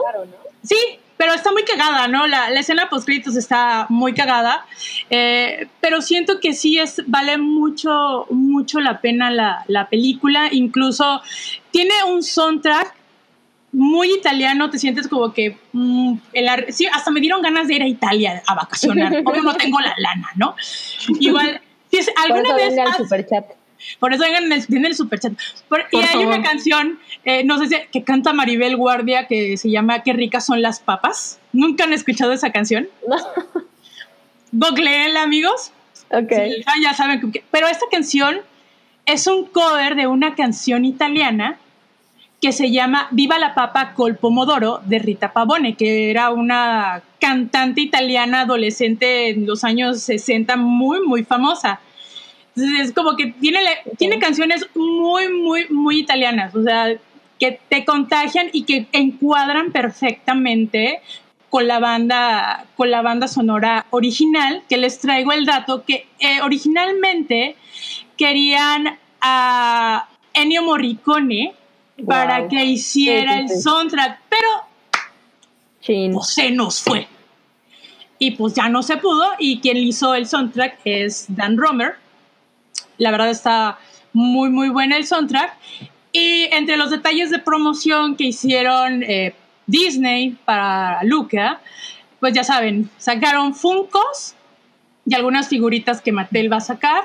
En Italia, los trenes, sobre todo los Tren Italia, tapizaron los trenes, este, los, se llama creo que la línea, el tren Caravaggio, la tapizó con pura publicidad de, de Luca y les quedó súper bonito. Y obviamente McDonald's, que no podía faltar en el comercio, en el en comercializar y sacarme dinero, sacó sus monitos y yo les traigo a uno de los personajes. Este personaje se llama Machiavelli. Es uno de los personajes más entrañables, es un gatito y este, a ver si sale, porque escupe. ¡Ay! Ahí está, ahí está, escupe. Ya, ya manché mi, mi tableta. Pero bueno, entonces yo le recomiendo mucho digo, si son parte de la, de la comunidad y la quieren adoptar como parte de ese coming of age o, salir eh, de, de, ese closet, porque siento que sí, sí se identificaron muchos, adóptenla, adóptenla, tal vez no lo quiera aceptar o tal vez no era la intención de, del, del, director, pero pues le salió así. No es la joya, creo que vi una lista de las no sé cuántas películas lleva, no sé si 24 películas lleva Pixar. Y está en el lugar número 11 pusieron a, a Luca. En la primera está Inside Out. En el, el, primer lugar y en el segundo lugar pusieron Toy Story. Y ahí no voy a decir nada, pero está, está bastante linda, o sea, creo que por la nostalgia, por ver esos detallitos del cine italiano y si son, son fan del cine italiano, les va a gustar. O sea, son de esos detalles. O sea, yo la vi ayer y dije, ay, espérate, ese póster, ya había visto el póster, pero dije, a ver, espérate, me voy a regresar. Le puse pausa y dije, ay, es la Estrada, no manches. Y escuchar los nombres, es que la señorita Mastroianni, o sea, son detallitos súper, súper mínimos, pero si conoces de cine italiano, los vas a ver. Entonces yo la recomiendo mucho, está gratis. Sí me hubiera gustado mucho verla en el cine. Mm. Le digo, por el efecto de las olas del mar, verla, hay algunas escenas que sí vale la pena verla en, pantalla grande y tal vez en 3D, pero yo no sé qué bronca traiga Disney o cuál sea el Disney Disney que no quiera sacar las películas de Pixar. Entiendo que todavía estamos en pandemia y no hay, eh, hay poquitos cines abiertos, pero bueno, la van a estrenar van a estrenar en los países donde no hay el servicio de Disney, la van a poner en cines. Ok. Pero digo, valdría la pena que la pusieran en cines eh, en México. Ok, mira, pues ya Marion Pérez te comenta, por ejemplo, no la iba a ver, pero gracias a Noodle ya la quiero ver. También me convenciste, Noodle. pero vean, vean, en inglés porque eh, la verdad, el, tanto Jacob Tremblay y Jack Dylan Grazer, bueno, Jack Dylan Grazer habla un poco de italiano en la serie de We Are Who We Are. Entonces, bueno, la serie se me hizo a mí súper insoportable, ¿no? Pero el personaje eh, de, en la animación es como que yo lo sé todo, ¿no? Como cualquier niño de que, no, yo lo sé todo, yo, yo soy aquí Don Pistolas. yo lo inventé. Entonces, como que no te cae mal y tiene una frase que me encanta, que se llama Silencio, Bruno. Es como, como si fuera su mantra, ¿no? De no le tengas miedo, di silencio, Bruno, y aviéntate, hazlo. Ok. Esta es súper bonita, súper bonita. Yo digo que se le den la oportunidad, eh, véanla y les va a gustar. Está bastante, bastante bonita y con un mensaje que, les digo, a cualquiera les puede llegar. Padrísimo. Pues sí, eso, es, lo importante. Sí, eso es lo importante. Yo como nota dejaré sobre la controversia.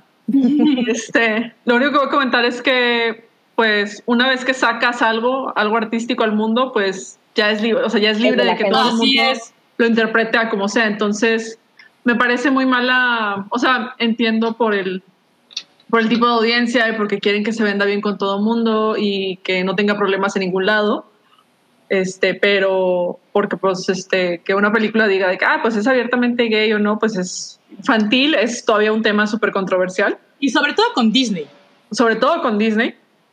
Pero pues una vez que ya está fuera, pues ya es interpretación de, Claro. de todos. Entonces, si alguien le quiere ver esos, to- le quiere ver esos tonos o la, lo ve y se siente representado de esa manera, pues está genial. Es, es, una, es un tipo de conexión que no, que no es fácil de encontrar al final de cuentas.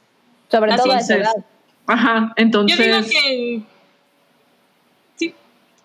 O sea, Entonces, yo, yo creo que sí vale, sí vale la pena mucho esa parte, porque independientemente de que eh, Frozen y Elsa o que Disney dijera, no, sí, por supuesto, esa es nuestra, nuestra representación, pues la verdad es que sí creo que es importante. Hay dos cosas, o sea, evidencia la falta de productos eh, comerciales para cierto sector y, ciertos sectores, hay muchos, ¿no? O sea, te puedo hablar Sí. de latinos, te puedo hablar de comunidad gay, muchos, ¿no? Entonces, evidencia que, que nos falta muchísimo en esa parte. Y la otra, la verdad es que yo sí, sí creo que a nivel un público mucho más joven, encontrar eh, cuestiones con temática gay en cine y demás, tienden a ser muy sexuales, la mayoría, tienden a explotar la sexualidad de, de esta parte. Y pues sí, justo sale una temática, eh, bueno, una película con cierta temática o interpretación, como Frozen en su momento, o ahorita esta otra película, y dices, eso está muy cool. Si, si como comunidad te puedes identificar con algo que no es eh, centralmente sexual, pues está muy padre, porque sí hace falta que la gente se pueda, se pueda identificar a, a cierta edad, sobre todo, con todo esto. Y justo lo dice muy bien Oralia, pues al final da igual si Disney reconoce, si el director dice que no, si, ya sirvió, perfecto, ¿no? Y de los Es- dos lados. Ya, es paso a pasito. A ver, punto. Es paso a pasito. No, no, no creo que tarde mucho en que Disney se aviente al ruedo. Si las series coreanas ya tienen, ya han sacado personajes gays y sacaron un personaje trans, que bueno, no era representación trans, trans, era interpretado por una mujer, pero bueno, son otras culturas, son otro tipo de mentalidad, pero ya van paso a pasito. Digo, si hay, si hay artistas, si hay idols trans, que bien pudo haber participado en una serie, eh, se llama Itaewon Class, eh, pero el que haya un personaje abiertamente trans y que haya un episodio que lo haya dicho, ya es un avance para Corea. Entonces no esperemos que, Claro. no, no, no tarda que Disney pueda hacerlo. Nada más es cuestión de que no ellos... sé. ¿eh? Ay, no sé, está, o sea, está ahorita... Eh, eh, tú- no, es que es un poco difícil. Es Está un poco difícil, difícil. pero habría mucha presión para que puedan cambiar. Pero digo, la esperanza muere al último. Digo, a lo mejor yo no lo voy a ver, me voy a morir y no lo voy a ver. Lo van a ver mis sobrinos, mis sobrinos nietos. Pero mira, el Güero Palma nos dice, el Güero Palma también es Team Frozen es navideña. Uno más al, al lado oscuro de la, de la ¿Sí, verdadera controversia del hype. Pero si se desarrolla en verano, bueno, no voy a discutir. Yo sé que se desarrolla en verano, pero ya será otra discusión. Eh, a ver, tenemos otro super chat. Alfonso. Eh, Alfonso, ¿cómo estás? Nos dejó 50 pesos. Muchas gracias. ¿Qué película se retrasó por la pandemia? ¿Qué película que se retrasó por la pandemia es la que más esperan? Noodle, releí Persepolis y estoy comprando Vagabond y qué gozada. Uf. Increíble con lo de Vagabond. Ve, ¿Qué un- película? eh, ah, perdón, perdón, Noodle. Dale, No, no, dale. no, adelante, adelante, adelante. Yo, a mí me viene a la mente, ya sé que ya se estrenó, pero A Quiet Place fue una película que a mí me pareció como, estoy a dos semanas de verla y de repente fue, no, no, No. estás. y pasó un año más. E- Esa, esa para mí fue como la más, la más dolorosa, porque además ahora pues no la he visto. Pero Órale. ya pronto, ya pronto. Ay, pues mira, la que yo estaba así como que esperando mucho y pues no vi por pandemia fue la de Portrait of a Lady on Fire. Estábamos también de que una semana y de que, ah, ya no están. Y pues cuando les volvieron a estar en cines, así como cuando abrieron los cines, pues yo no tenía confianza ni nada para ir. Entonces la terminé rentando en, en este Cinepolis Click. Y la verdad, no le tenía muchas ganas, pero después leí la novela y fue de que, ah, estaría chido verla, la de Dune, que la llevan postergando Como un año. este año. un año y probablemente más. Entonces, creo que es así como que la que esperaría más. Más que nada porque me gustó mucho la novela y Villeneuve me gustó, me gusta muchísimo como director. O sea, me encanta, me fascina. Entonces, lo que quiera proponer, lo que proponga, como, como era, pues yo ahí estoy. Disfruto todas sus películas, entonces ahí estaré. la mía, yo espero un chingo de Grim Knight. Cuando ya iba a salir así de, ya la quiero ver. Oh. Entonces ya sé que próximo mes la estrena. Ya estoy así como que puesta y dispuesta. Y Dune, también Dune, porque no había la, este, la primera, la, versión que se hizo en los 80s, 80s, 90s, no, 80s. No entendí 80s. un carajo. Ajá, no entendí ni carajo. Está como que está como que mal editado el guion, o sea, está como que le faltan horas, o sea, sí creo que la película duraba como tres, cuatro horas, una cosa así, y pues ya sabe, presión de los, de la, de la productora. De los trajeaditos. De los trajeaditos, y no, pues córtale, mi chavo. Y no se entendió ni me diréis. Son las dos que más, que más espero. Y, Alfonso, cuando lo termines de leer, mándame un tweet. La verdad es, es una joya ese manga. Altamente recomendable les gustan los samuráis, muy, muy chingón. No, no, lee la de Dune. Okay. Te va a ayudar a entender la película. Ah, no, sí, la voy, a, la, voy a, la, voy a, voy a, comprar. Le lo recomiendo mucho. Ah, ahí está el tip. Eh, échense el otro superchat. A ver. Eh, Daniel Lara nos deja 129 pesos, muchas gracias. Y se pregunta para las tres, ¿qué trilogía de cine sábado de Canal 5 era su favorita? La mía eran las tres primeras de Charles Play. Ah, eso está muy cool. Mira, yo no sé si era mi favorita, pero sí es una de mis películas favoritas hoy en día y, lo, lo, tengo muy fresco porque la acabo de ver en esta semana y era la trilogía de Mira quién habla. Así yo me plantaba frente a la tele, de, nadie me va a molestar, voy a verla y me la va a pasar poca madre. Y, y la vi justo esta semana, la primera, no manches, amo, amo muchísimo esa película. Mucho. Podría, podría ser un episodio entero de hablando de, de Hay que ser un spin-off. Ándale. Pues yo, Volver al Futuro, es que la pasaban en Canal 5, la trilogía era de cajón, no importa, pereza. yo no me acuerdo. Había el, el, box set. Sí, no, jamás me compré el box set, pero uno que ya es adulto a lo mejor podría comprar mis VHS. Y yo tengo una duda, ¿la habrá producido la Iglesia de la Cienciología? Porque pues John Travolta y Christian Lee. Porque John Travolta. Porque John Travolta y Christian Era, era pre todavía. No, creo que ya estaban. No, ya estaban ahí. Ah, mira, volver al futuro. Híjole, le confío más el dato a Nudul, ¿eh? Voy a investigar. Sí, esa también era de cajón, ¿eh? La de Volver al Futuro. Era como cada 15 días. No, era trilogía, pero las dos de Ghostbusters me gustaba mucho verlas en Canal 5. Uh. Uy, también. La segunda más que la primera, pero estaba muy chido. Y Los Locos Adams. Sí, es cierto. Y las, las dos de Los Locos Adams. los Locos Adams, por supuesto, esa como del 7. Sí, Sí, sí. Pero no me acuerdo cuáles pasaban en cuál, entonces en mi memoria están todas de que. Era, era lo mismo. eran películas de sábado, no importaba en qué canal, pero eran películas de cine sábado. Cine permanencia voluntaria, así se llamaba en el canal. ¡Es ¡Cierto! ¡Wow! Recuerdo desbloqueado. Ya ni me acordaba. Cine permanencia voluntaria. Y al rato voy a hablar del tío Camboín y de corre que se corre. ¿Qué onda? Sí, ya llegué a los 40, gracias. Gracias, Daniel Lara, por, por revivir esto. Pero bueno, pues vámonos con. Eh, uy, esta. Viene una nota relacionada con, con el tema que acabamos de, de, hablar, justo de la controversia de Luca, y fue. Entonces, ¿vamos a entrar la chismecita? ¿Qué, qué le falta? ¿Me estoy brincando algo? No, ya, no. ¿Ya? ¿Ya puedo, vamos a pasar la chismecita. Ya viene lo más esperado.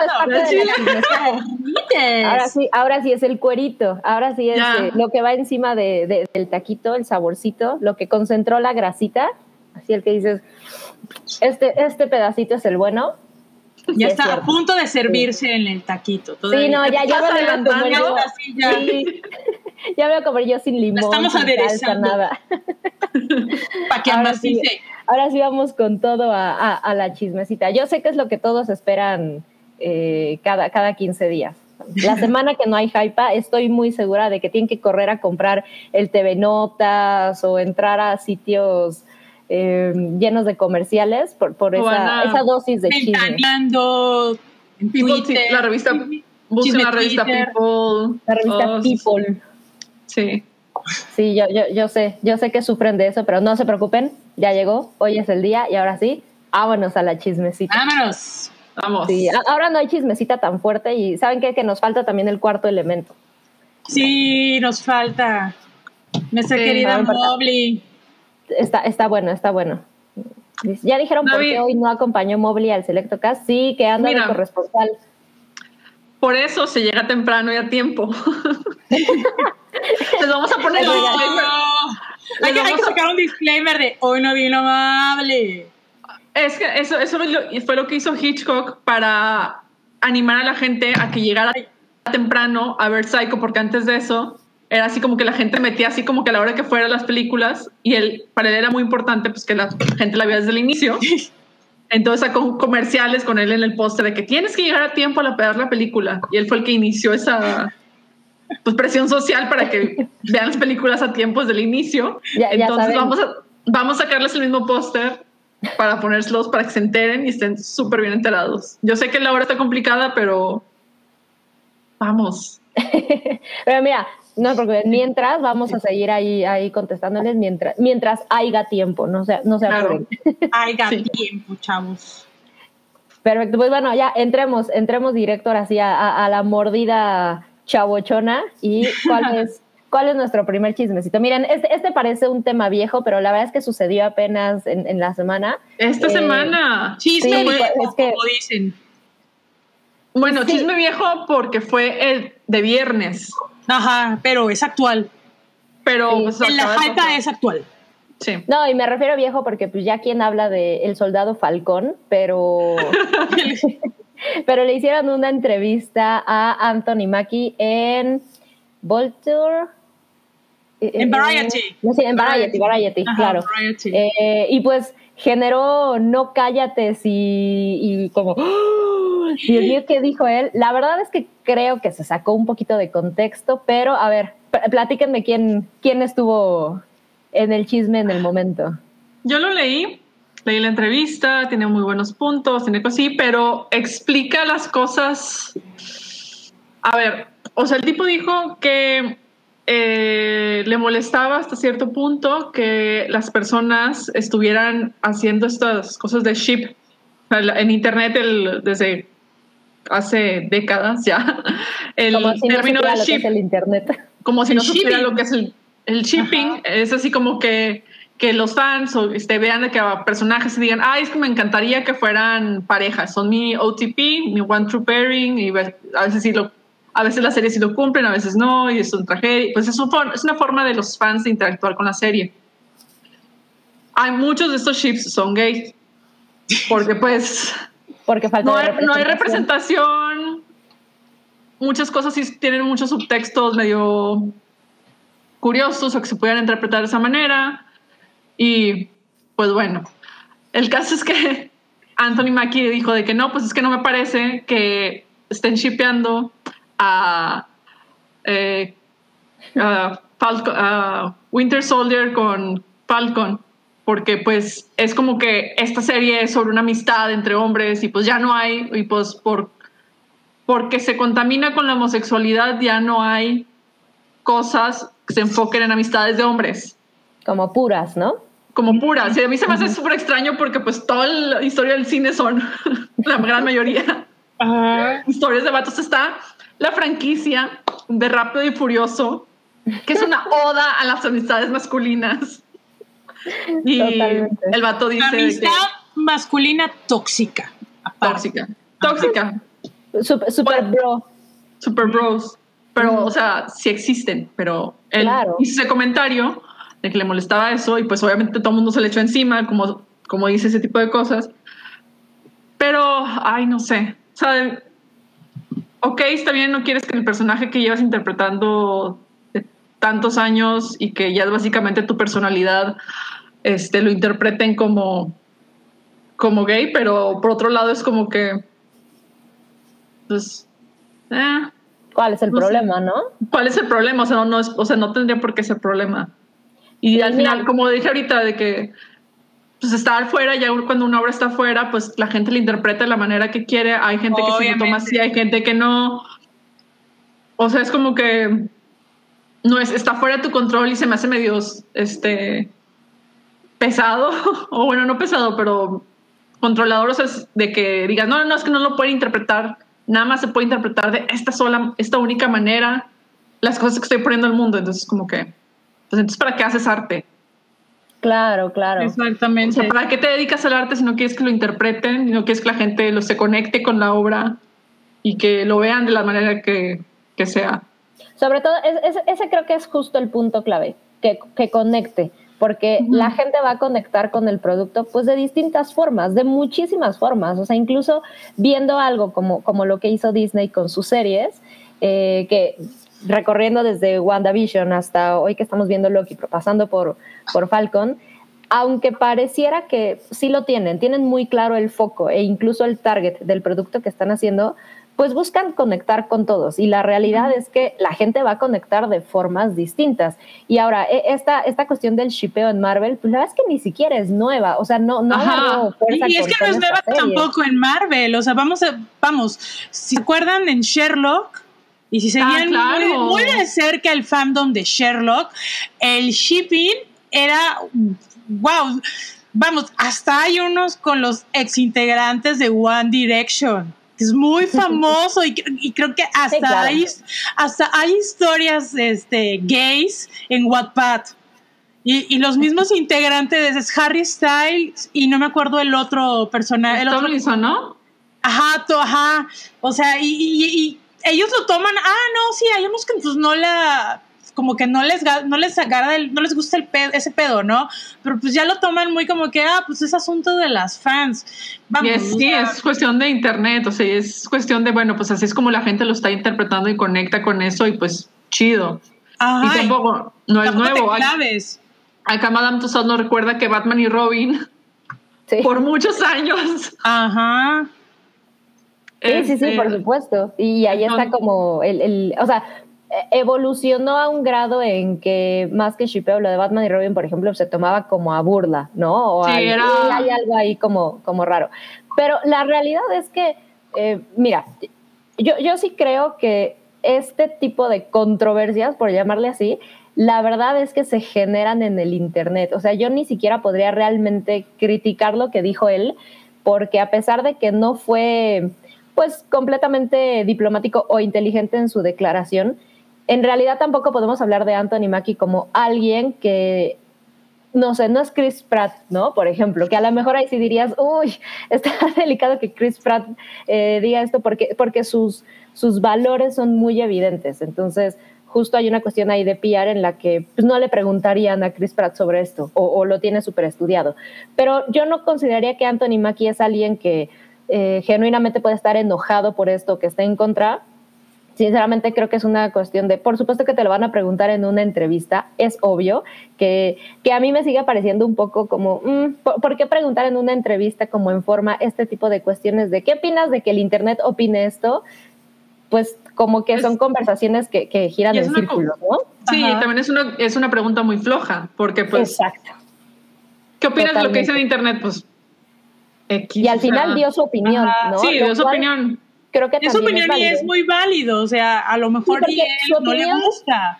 Pero además creo que su opinión no habla, eh, o sea, si, si leen la entrevista y todo, justo como dijo Oralia, es, pues sí, esto es lo que dice, se molesta o es lo que, lo que, lo que evidencia cuando, cuando contesta, pero eso no quiere decir que él esté en contra, ¿no? O sea, en ningún momento dice, ah, pues es que las relaciones homosexuales están mal. No, solo dijo, bueno, pues la intención de esto es tal, casi casi es, no le entendieron, ah, bueno, ¿no? Ni modo, pero tampoco, o sea, volvemos al punto, es como una conversación que la controversia se inventó, o sea, se generó, se generó solita porque volvemos, falta muchísima representación y por supuesto que la gente de este tipo de productos, que son de lo más comercial y masivo que existe, pues si, si dicen, ok, ¿qué hay para mí? ¿No? No es que el producto tenga que girar en torno a una temática ni demás, pero, pero sea, Disney se ha, entre comillas, preocupado por, por ampliar un poco su catálogo de... Eh, de, muchísimos temas y, de distintas interacciones y temáticas, eh, razas incluso, etcétera, etcétera, etcétera. Pero la realidad es que se siente artificial porque siguen faltando muchas cosas y este tipo de cuestiones, pues ahí están, ¿no? Es, como no nos das esto, que, ah, pues primero era Bucky Capitán América, pero ahora tenemos una serie y ya vimos que más bien tienen mejor química Bucky y Falcon. Bueno, pues ahí está, ¿no? Dennos algo y pues es internet, o sea o sea, Internet no, lo vas a controlar, pero igual siento de que hay cosas en que la gente es un poco intolerante, ¿me entiendes? O sea, ok, sí, yo entiendo mucho el punto de, de Anthony Mackie, y pues es que es una amistad, ¿no? No es un romance. Pero la gente dice, no, no, no, es que sí, y es que, güey, mira, es que ya lo malinterpreto. O sea, también hay que tener un poquito de conscientes y aceptar que hay gente que no va a opinar lo mismo que tú, que no va a, que, no va a pensar igual que tú, que no va a querer las mismas cosas que tú. Y su opinión, y como ya lo dijo Sam, es válida, pero tampoco la, la pueden invalidar. Es muy su opinión. ¿Me entienden? Claro. Pero digo, eh, son divertidos, es divertido ver las imágenes y leer las, las historias de los dos personajes aquí. Y, luego también, pero también lo pudo haber hecho mucho más inteligente. Sí, pudo haber hecho una mejor respuesta, pero también no son, pues vaya, no están especializados, no tienen así como que la, no sé, no piensan bien las cosas porque no saben qué les van a preguntar en la, entrevista. Y por otro lado, se me hace curioso así como que, no sé, igual y este, no me acuerdo mucho de esta serie, la verdad, porque pues no la vi, no, no estuve tan al pendiente, pero creo que no le fue tan bien como WandaVision, o sea, no estuvo tan presente en las redes y demás como WandaVision y fue así como que el punto medio flojo. Entonces sí como que me parece también hasta cierto punto como estrategia para decirle a la gente, ah, no, es que regrésate a ver la serie. No lo Velo otra vez. No, podría ser una estrategia. No sé, yo sí, digo, al, final eh, no, no hay realmente nada, no hay mucho que rescatar de esto. Es eh, un, un, media haciendo una pregunta tal como lo dijo Oralia, floja. Eh, un, un actor bastante, bueno, poco sensible en el tema al grado de no poder contestar de una forma, pues, correctamente a nivel PR, si así le quieren llamar. Y sí, no, no dudo que haya detrás un, vamos a volver a generar conversación sobre, sobre esto. ¿no? no es que le haya ido mal, pero, pero el, el, foco sí fue muy distinto a lo que vimos con WandaVision, ¿no? Se sintió mucho más, pues, dentro de las normas de, de Marvel. Tan es así que eso fue lo que se rescató, el vamos a encontrarle otra, otra tonalidad a este producto. Yo, yo hubiera contestado como Niurka ahí en, en un video que la toman en el aeropuerto y dice, ay, no sabía que está con y llorando. Así hubiera, hubiera respondido Anthony Mackie. Mira, eso hubiera sido buena. eso hubiera sido de qué. De hecho, muchos, de hecho, muchos responden así. Creo que a Tom Hiddleston también le preguntaron eso hace como dos, tres años en algún ciclo de PR de las de Thor. Y él mm. dijo así como que, ah, ni sabía, o sea, X. Es lo más seguro, es lo más Ajá. Sí, todos los demás también hicieron lo mismo, preguntando que, ah, no me entero de las cosas ni de los memes de internet, o sea. Sí, pero ya es como dicen, es una pregunta muy floja y que es, últimamente, en los últimos años, los reporteros le han tomado mucho, o sea, los espectáculos, ¿eh? De que, ah, ¿y qué opinas de tema tal? O sea, fuera de tu contexto, si no conoces a la persona y te agarran desprevenido y tú qué contestas, o sea, claro. es una, una una estrategia muy baja, muy huevona, y se puede hacer sin contexto. Pero yo, claro. yo le recomendaría mejor que contesten así de, ay, ¿en serio? No sabía. es, es infalible, ¿eh? Sí, sí, la voy a adoptar. ¡Eh, ya llegó Cloud! ¡Eh, llegó Cloud! Cloud? ya, estaba preocupada porque no llegaba Cloud.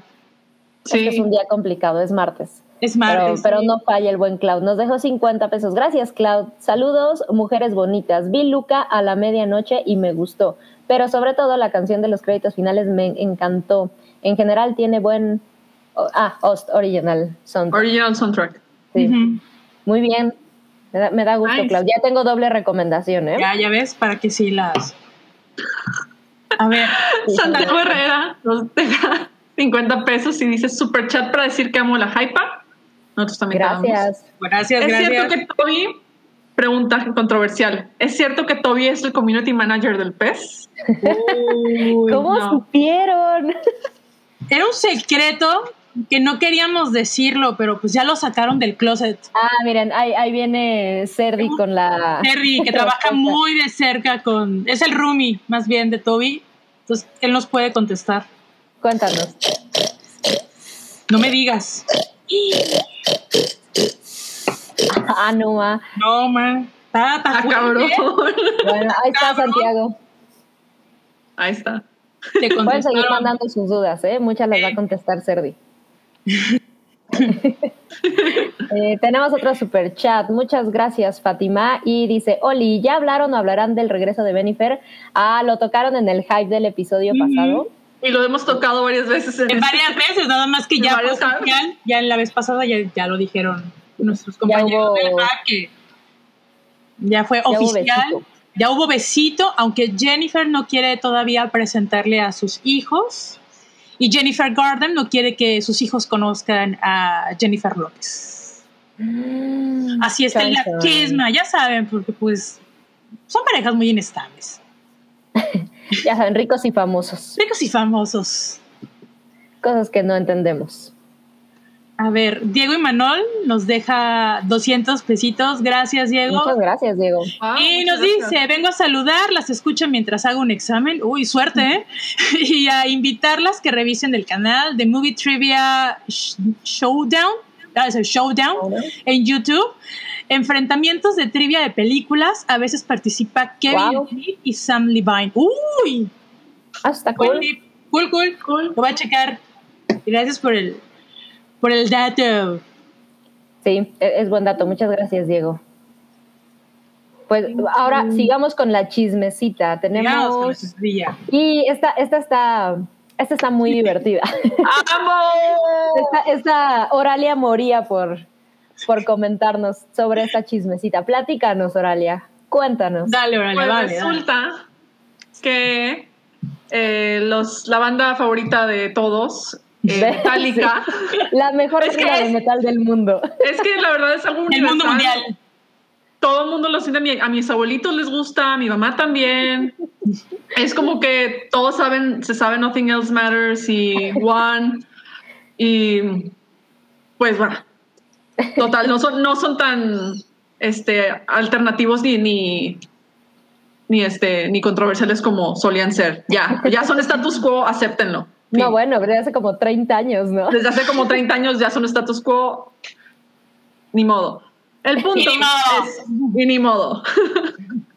El punto es que, pues, decidieron organizarse Metallica para eh, juntar dinero, para hacer donas, para donar a ciertas organizaciones y convocaron a, que fueron 59, 60 artistas diferentes de todo el mundo, Ahorita te doy bien el son 53. 53, entre Ajá, es quienes que son, están, ajá. son un montón.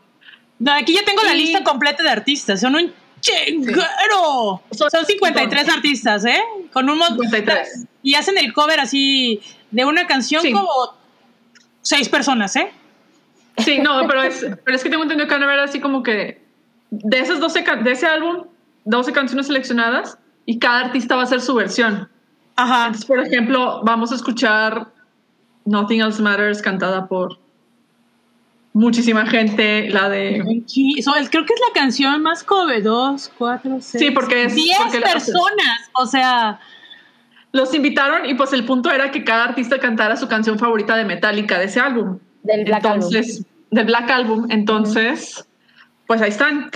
Y los metaleros de Hueso Colorado, que les enoja que les toquen sus juguetes porque no han superado la secundaria, están enojados porque entre las personas seleccionadas, entre las bandas seleccionadas para cantar canciones de Metallica están Hash, está J Balvin, está Pepe Madero, está, está Mon Laferte. Ese, ese de Mon, Mon Laferte les debe de doler así. No manches, Ah, sí está. También Entonces, está. Están haciendo te- muchos berrinches por esto, por, por cómo les pueden tocar sus canciones y su música que les pertenecen a ellos nada más. Los mugrosos esos, ¿no? esos Ajá, o sea, ¿cómo es posible? Sí está, sí está muy cañón.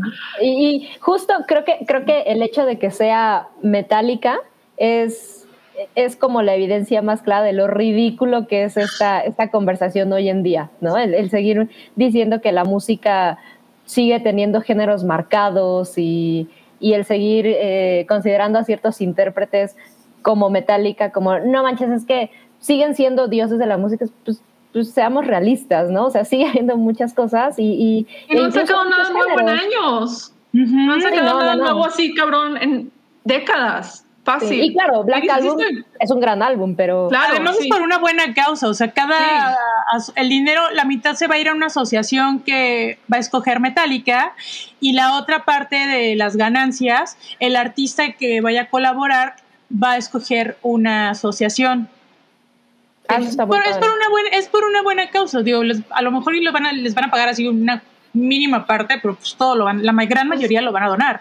Pues es caridad, al final de cuentas. Está Ujú. muy, es muy loable y al, al final de cuentas, la, por la cantidad de artistas que convocaron, es, vamos a hacer que absolutamente todas las personas que les gusta Metallica, que le gustan canciones de Metallica, que es básicamente Todo la el gran mundo. mayoría todo el mundo, puedan escuchar a sus artistas preferidos cantar canciones de nosotros. O sea, a mí me emociona muchísimo que esté Saint Vincent y que esté Phoebe Bridgers ahí. O sea, ahí ese sitio estoy de que por ellas dos voy a escuchar el, el álbum y les voy a dar este dinerito a través de, de los servicios de streaming, pero pues vaya, es Yo como que... que ah, o sea, es, Está, es está para que bastante padre. está hecho para que todo el mundo lo escuche. Ajá, todos, todos, exacto. independientemente de cuál sea tu gusto Tu musical género, ahorita. Así Ajá. es. Sí, y me parece bien inteligente. De- Decían que parece el regreso de Krusty, sí, justo. Sí, no manches. Me parece muy inteligente también de parte de, de- de Metallica. Por supuesto que sí, que padre y la, la, mm, la caridad y todo, pero es volverse a poner en el mapa y creo que el hecho de que ellos puedan comprender cuáles son los géneros más fuertes ahorita, eh, hablando de seguidores y quién va a traer nuevo público a tu música, por mucho que todo mundo conozca a Metallica, pero bueno, te, te deja muy ridículos a, a los fans de Hueso Colorado diciendo, es que Metallica jamás colaboraría con... No manches, y ni siquiera es la primera vez, o sea, Metallica ha tenido colaboraciones, es es súper pop, o sea, puede- pueden hacer metal, eh, puede ser su género, pero, pero es una banda increíblemente pop, eh, de eso no hay duda. Súper. Y yo creo que está interesante la, la colaboración, sí se me hace algo cagado. Ajá, y ahorita están hablando y vas a ver que cuando salga el disco van a ser los primeros en escucharlo porque lo van a criticar y van a decir, no, es que a mí la versión de tal, de tal fulanito, de no sé qué. O sea, ahí se les va a caer, se les, les van a callar la boca, o sea, pero es que es, es eso, o sea, es el Floyd fandoms tan tóxicos y que creen que porque son, son fans tienen derecho de opinar o porque compran sus discos tienen derecho de opinar y eso, o sea, no, señores, No, y deja tú, la, ellos género- producen. deja tú, al género del metal eso le ha sido súper dañito porque los fans son tan aferrados y que están tan clavados con la música Que no que, que hace que, que obligue a los artistas a decir, oye, pues es que esto es lo que nos vende, mejor nos vamos por aquí y nos metemos en dinero seguro y ahí quedó. Y Claro. véselos, por ejemplo, los carteles de, de, de festivales y conciertos de música y pues, de metal y pues son las mismas bandas que están cantando las mismas canciones y no hay novedad, o sea, no evolucionan, pues básicamente, pues sí, evitaron que el género evolucionara a otros, a otros aspectos mucho más interesantes o... Ese punto es bien importante, ¿eh? está, está bien interesante. eso, Mira. sí, es cierto. Lo vi hace rato en un póster que decían de que, ay, pues, o sea, de todos los del listado, por ejemplo, estaba Nine Inch Nails, que a mí me fascinan, fue mi banda, este, para aliviar la adolescencia. y, este, pero al, al final de cuentas, pues, por ir a ver a Nine Inch Nails, o sea, puedes encontrar muchas cosas. O sea, y ahorita, lo que mueve no es Nine Inch Nails, sino Trent Reznor como compositor. Claro, Así Y ha hecho ya cosas es- mucho más cabronas desde que dejó el Ganador metal del Oscar. también. Ganador del Oscar, Trent Reznor. Entonces, ha hecho cosas muchísimo más interesantes fuera de ese género. Y porque él mismo así como que él estuvo pensando de que no, pues voy a hacer lo que se me dé la gana y voy a moverme por donde sea, por donde yo quiera. Y Sí, pero además le ha de forma funcionado mucho. orgánica. sí. Ajá, de forma orgánica le funciona mucho. Cosas que no hemos visto de otros cantantes o bandas de su época. Cuando el metal era súper, bueno, popular. No sé si puedo decir que el metal fue popular.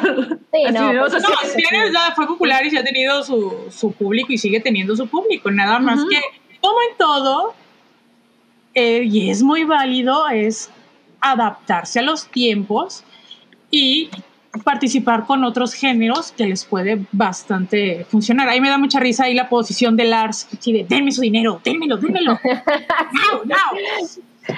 Claro. es bastante clara. Al, al menos Lars no miente. Pero bueno, Sí. este es el dinero para una buena causa. Y están bastante buenas las... Todos los artistas escogieron una, una asociación, ¿eh? Ahí en Variety, si lo quieren checar, hay una nota con toda la lista de qué, qué, ca- qué artistas van a cantar, cantar qué canción y qué, a qué asociación escogieron y que se va a ir este, ese dinero. Entonces, Pero mira, ahí decía Darian que me parece bien interesante, se les olvida lo de Napster. Sí es cierto, además Metallica es una, es una banda que ha sido bien irrespetuosa con sus fans. La verdad es que son Sí, o sea. Ahora te digo que Lars, o sea, dices, ay, Lars, pero... Ahí vamos a escucharlo, ya lo... Creo Pero que sale en yo se lo- septiembre el disco. Ah, ya en septiembre. En septiembre sale el disco, entonces, Nice. sí, sí, este, tal les confirmo, eh, pero entonces, pues lo podemos reseñar. Yo encantada y creo que Oralia va a ser de las primeras en hablar de del disco y por los A ver. artistas ahí.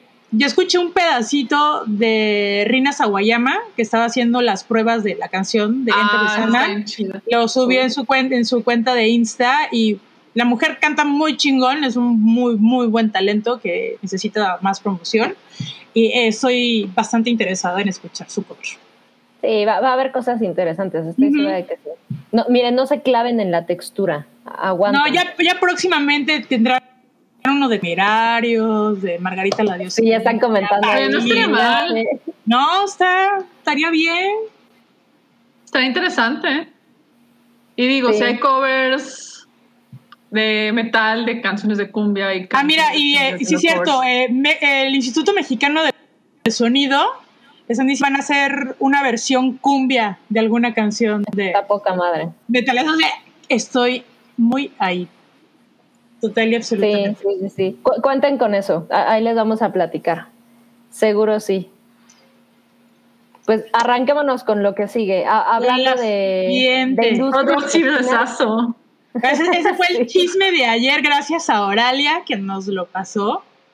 Este, este también se nota como el, no, es que arte, es que sí, dinero, bueno, está bien, dinero, ¿no? Dinero, dinero, dinero. Ay, di- ay, me llegó un dinerito en las manos. Bueno, ah, sí llegó. Aprende algo, dinero.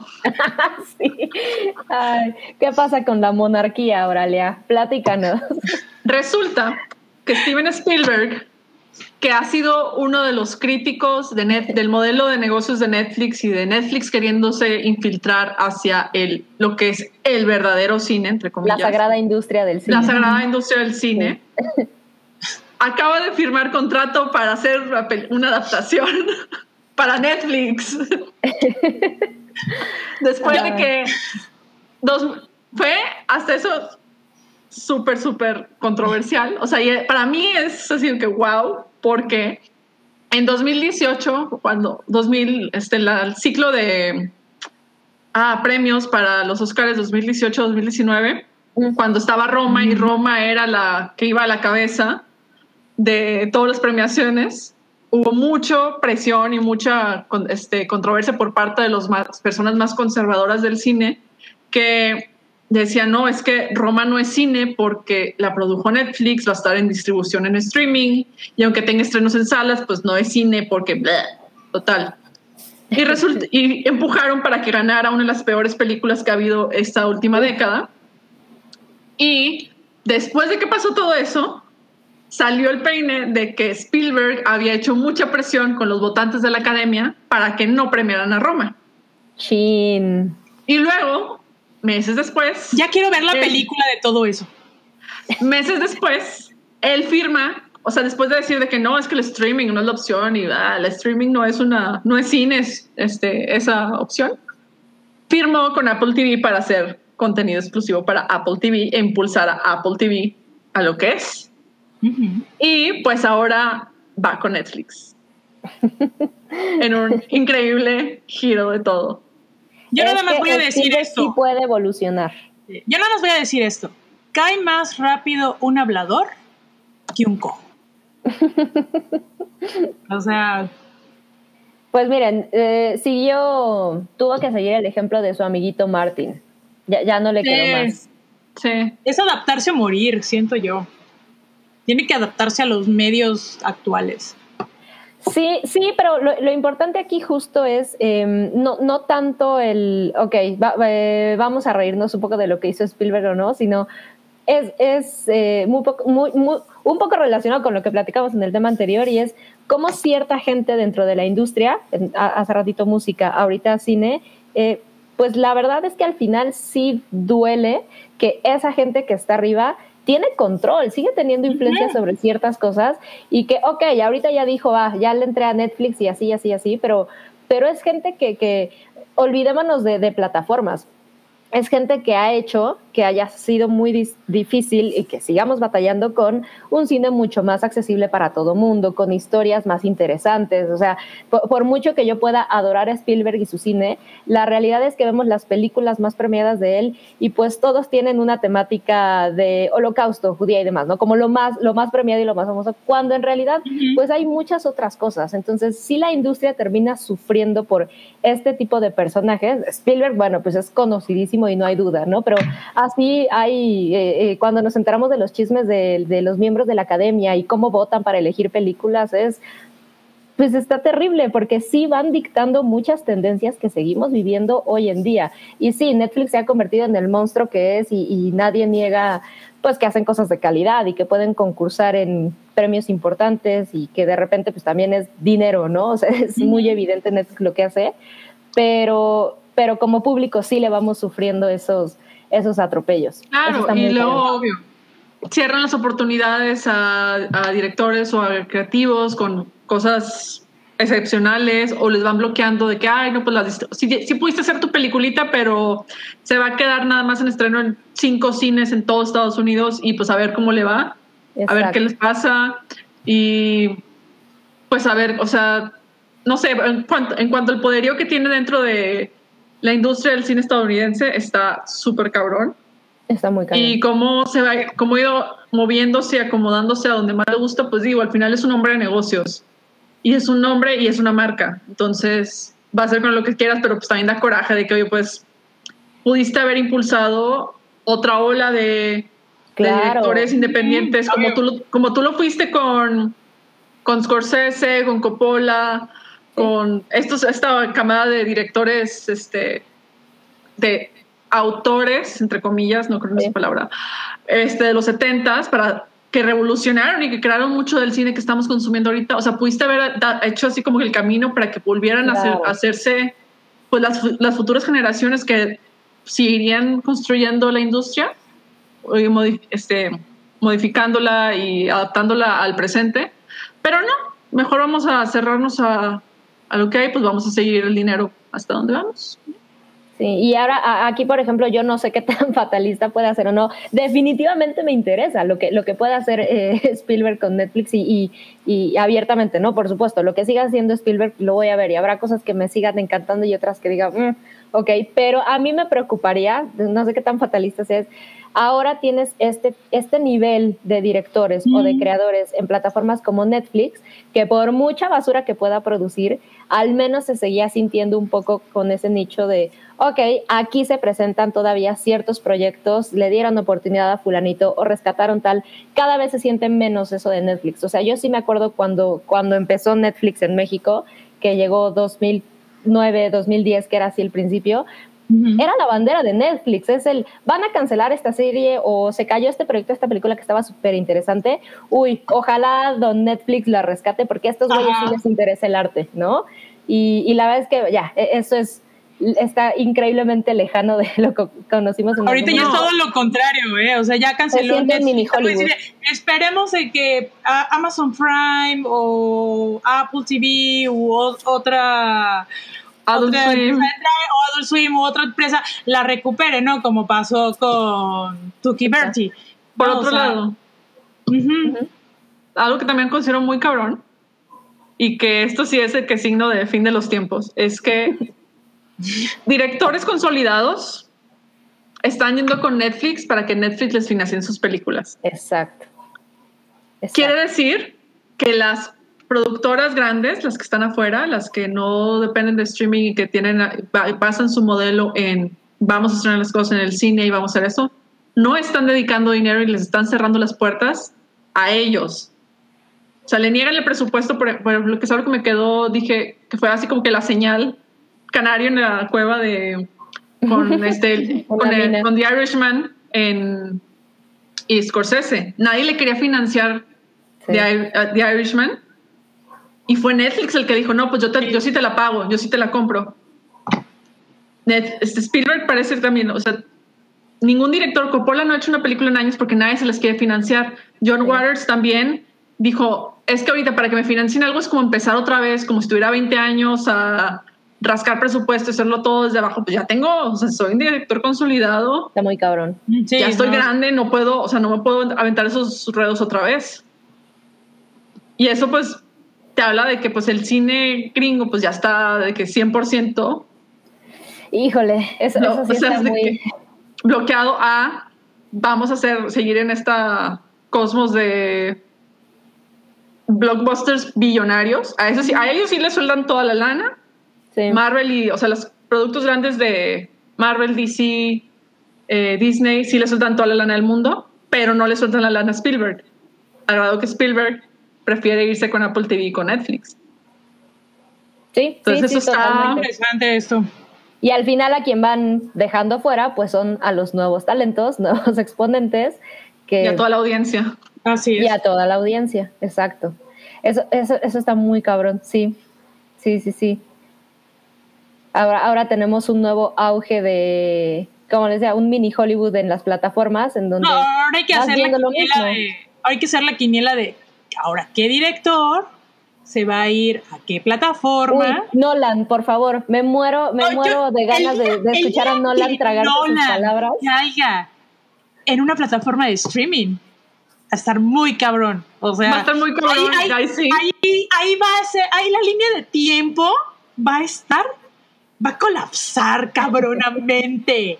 Cabronamente. Que el Cruz Azul le haya ganado. No, no, no, no. Que Nolan doble sus manitas y diga, ok, Netflix, HBO Max, Apple TV Plus, you name it. Va. Acepto que me produzcas una película. Uh, ahí sí.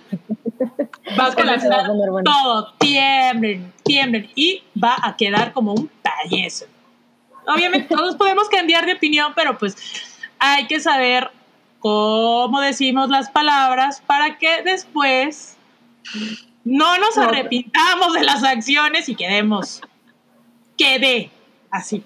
Quede. Quede. Imagínense en Blim, imagínense en Blim. No, ahí en Blim yo vería, no sé, a Iñarrito. En Blim, próximamente. Híjole, no, él es de Netflix. No, Iñárritu es de Netflix. No, es lo mejor. Iñárritu es de Prime.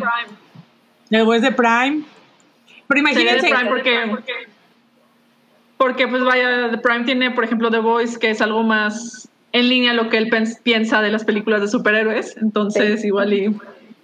Sí, sí, me suena Pero imagínense que, que se anime, no sé, del toro a crear un remake de Laura Marcada y que diga, Televisa no, pero que diga, pero que los derechos todavía los tenga Televisa.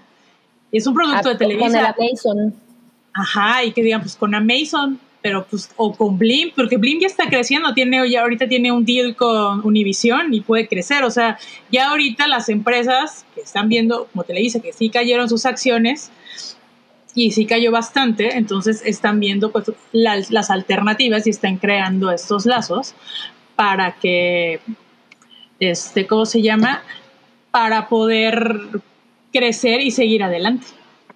A, mí lo que me parece como, como cagado, la verdad, es que yo, yo hubiera pensado que derivado de la pandemia, sí, por supuesto que era lógico que el streaming iba a agarrar fuerza, pero lo que se percibía o, lo que yo pensé que iba a suceder es esas películas, eh, Portrait of a Lady on Fire, etcétera, etcétera, que no logramos ver en el cine, es perfecto, ahora las vamos a tener en, en streaming porque son películas interesantes que normalmente el cine pues les les hacía mucho bien en cuanto a la proyección, pero en cuanto a números, pues definitivamente las, las enterraba. Y lo que me parece muy curioso que sucedió fue que el blockbuster se trasladó al streaming, o sea, con la llegada de Disney Plus, tuvimos estos estrenos de verano, estos estrenos súper esperados en la televisión. Y entonces volvemos al punto, esa, ese cine, sí, a mí tampoco me encanta el tren, pero ese cinito de autor y ese tipo de cosas, otra vez se vieron relegados porque el blockbuster no descansa. O sea, ahora está en tu tele, ahora está en tu tele. en movie, exactamente. Pero y si sí, le rascas a movie. Si le rascas a Prime también encuentras cosas interesantes, pero ahí el problema es que te las presentan sin opción de audio en inglés o en opción de audio original. Ok. Eh, te presentan la versión ajá, y en español. y No, o no sí las tienen, en, las tienen en idioma original, pero no las tienen en subtítulos en español. Y te los tienen así como que en subtítulos. No, pueden estar Ah. subtítulos en inglés, pero puede estar también de que, ah, nada, tenemos subtítulos en italiano, portugués y chino. Ok, Suerte. Suerte, sí. Suerte. Entonces, pues es muy desigual, está muy raro eso. Entonces, Pues sí, Ah, a, a ver qué tal los productos de... Ah, Cerdi, ¿qué pasó, Cerdi? Serdi, ah, Serdi me está diciendo que tenemos un, este, un super chat perdido que quiere que lo lea, ¿verdad, Serdi? Sí, ok. Ok, ahí voy, ahí voy, no me presiones, Serdi. Bueno, Iván Ramírez nos deja 50 pesitos, gracias Iván, y nos dice uno nudo un minuto para que nos cuente qué fue lo que le quitaron lo de la aduana. Saludos eh, desde Tijuas, saludos desde Tijuana, tengo ganas de ir. Ok, básicamente la aduana me compré un producto para cejas de una marca que no voy a decir porque no me pagan. Eh, yo pensando bien ingenua, ah, pues sí, lo voy a pedir, me sale más barato que con una revendedora. Y pues quedé bien payasa porque pues tenía que pagar este agente aduanal. El producto me salió, ¿qué les gusta? Como en 1.200 pesos y tenía que pagar 10 mil pesos de, de agente aduanal. Y yo, ¿qué? Pues no, mi ciela.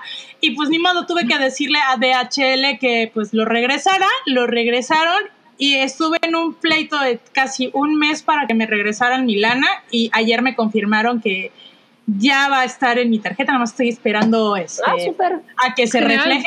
Sí, pero yo no sabía que no puedes comprar maquillaje, o sea, del extranjero porque son por los químicos, por los geles. Eso, Sí. como es, pues es algo flamable, pues lo tienen que, lo tienen que revisar a la vía huevo. Y yo así. y te como- lo abren y te contaminan el maquillaje. Ajá, y entonces, dije, Entonces, pero como yo no autoricé que lo abrieran, dije, no, pues va de regreso. Y no, amigos, pagar 10 mil pesos por esa chingadera.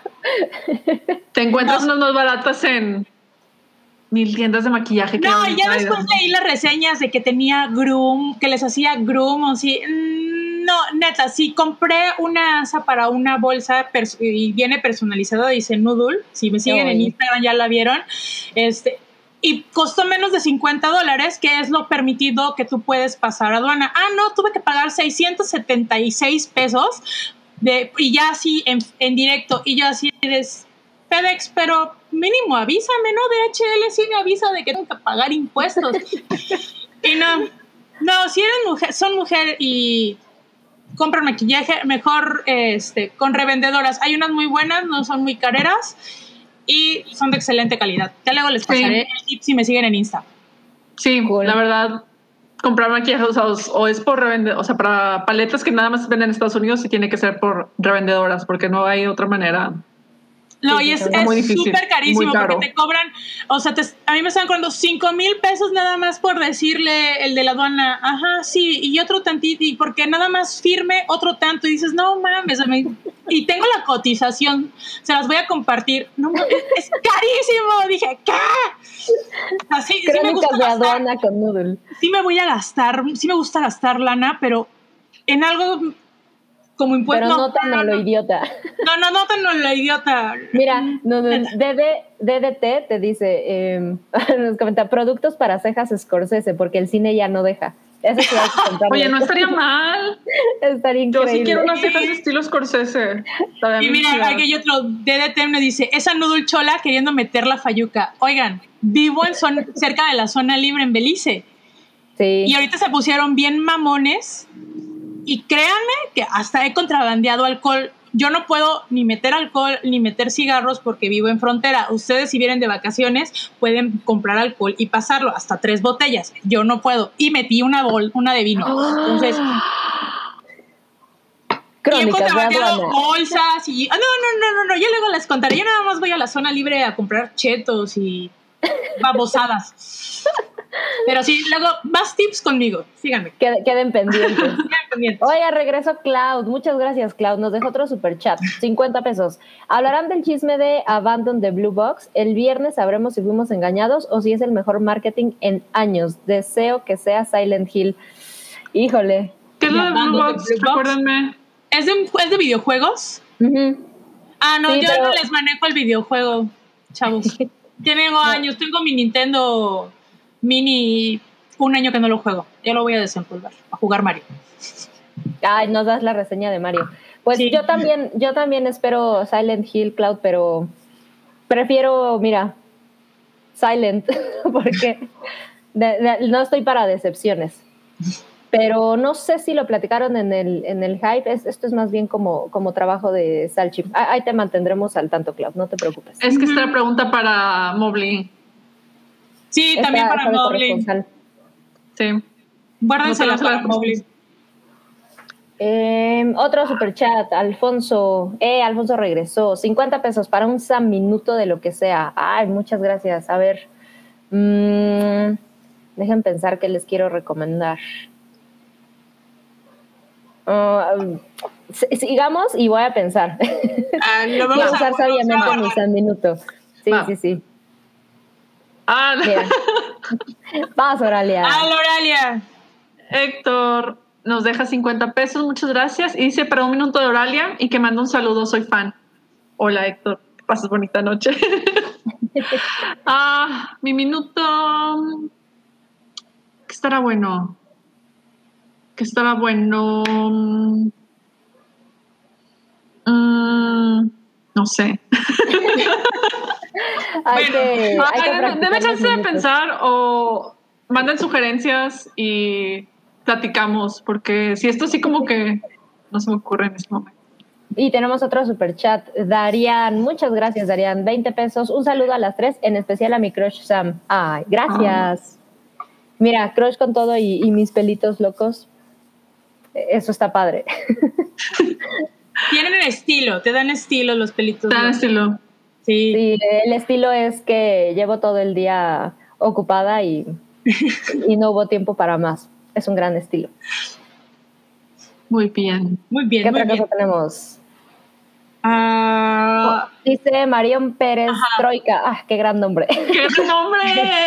amo, amo. Eh, ¿puedes Oigan. hablar nom- eh, No, está increíble. Sí, Marian Pérez Troika.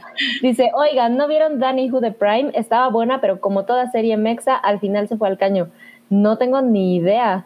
No, no la vi. Ya la han recomendado, creo que en la, creo que fue ella en el anterior Hype puso un comentario en los comentarios, eh, valga la redundancia, no- nos vuelve a preguntar, la verdad, no.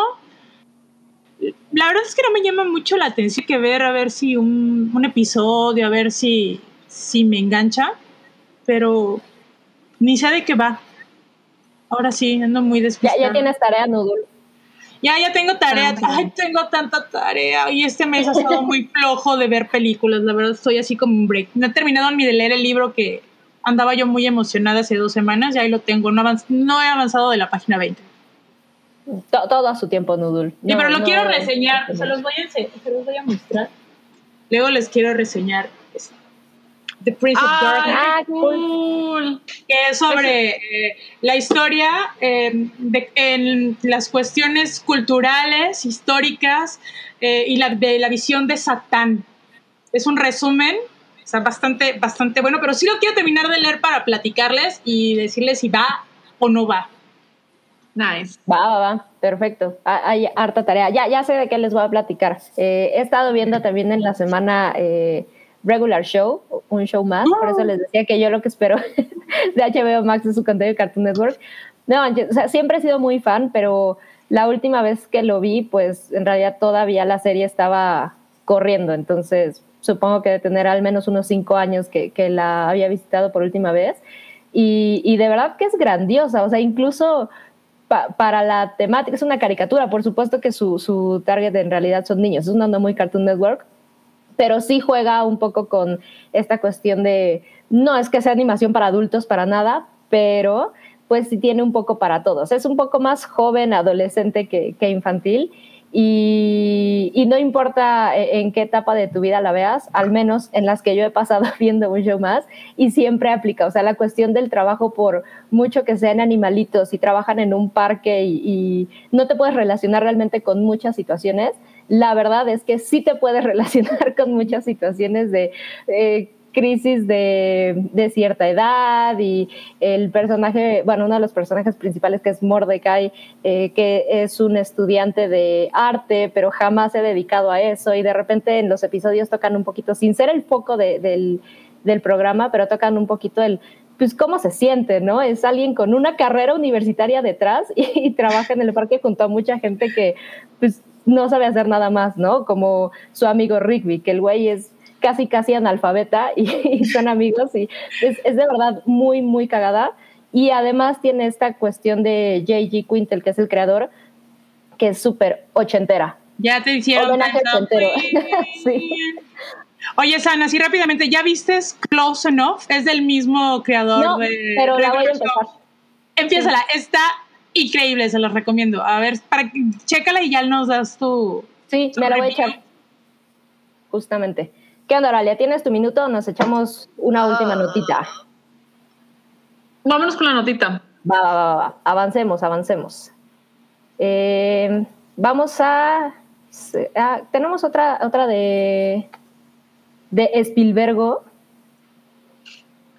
No, pero Ah, teníamos. Era la continuación, no, esta ya era para, para despedirnos. Ya nos está, ya nos está corriendo Toby. Ya nos Es está que- corriendo Toby. Es que ya la- las horas, oigan.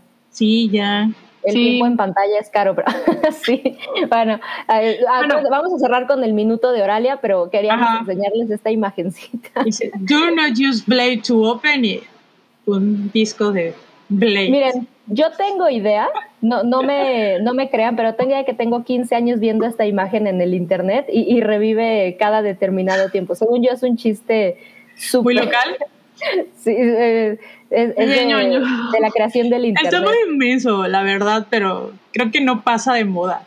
No, es, es muy Es como cagado. digo, como que en cada generación que entra a Twitter tienen que verlo.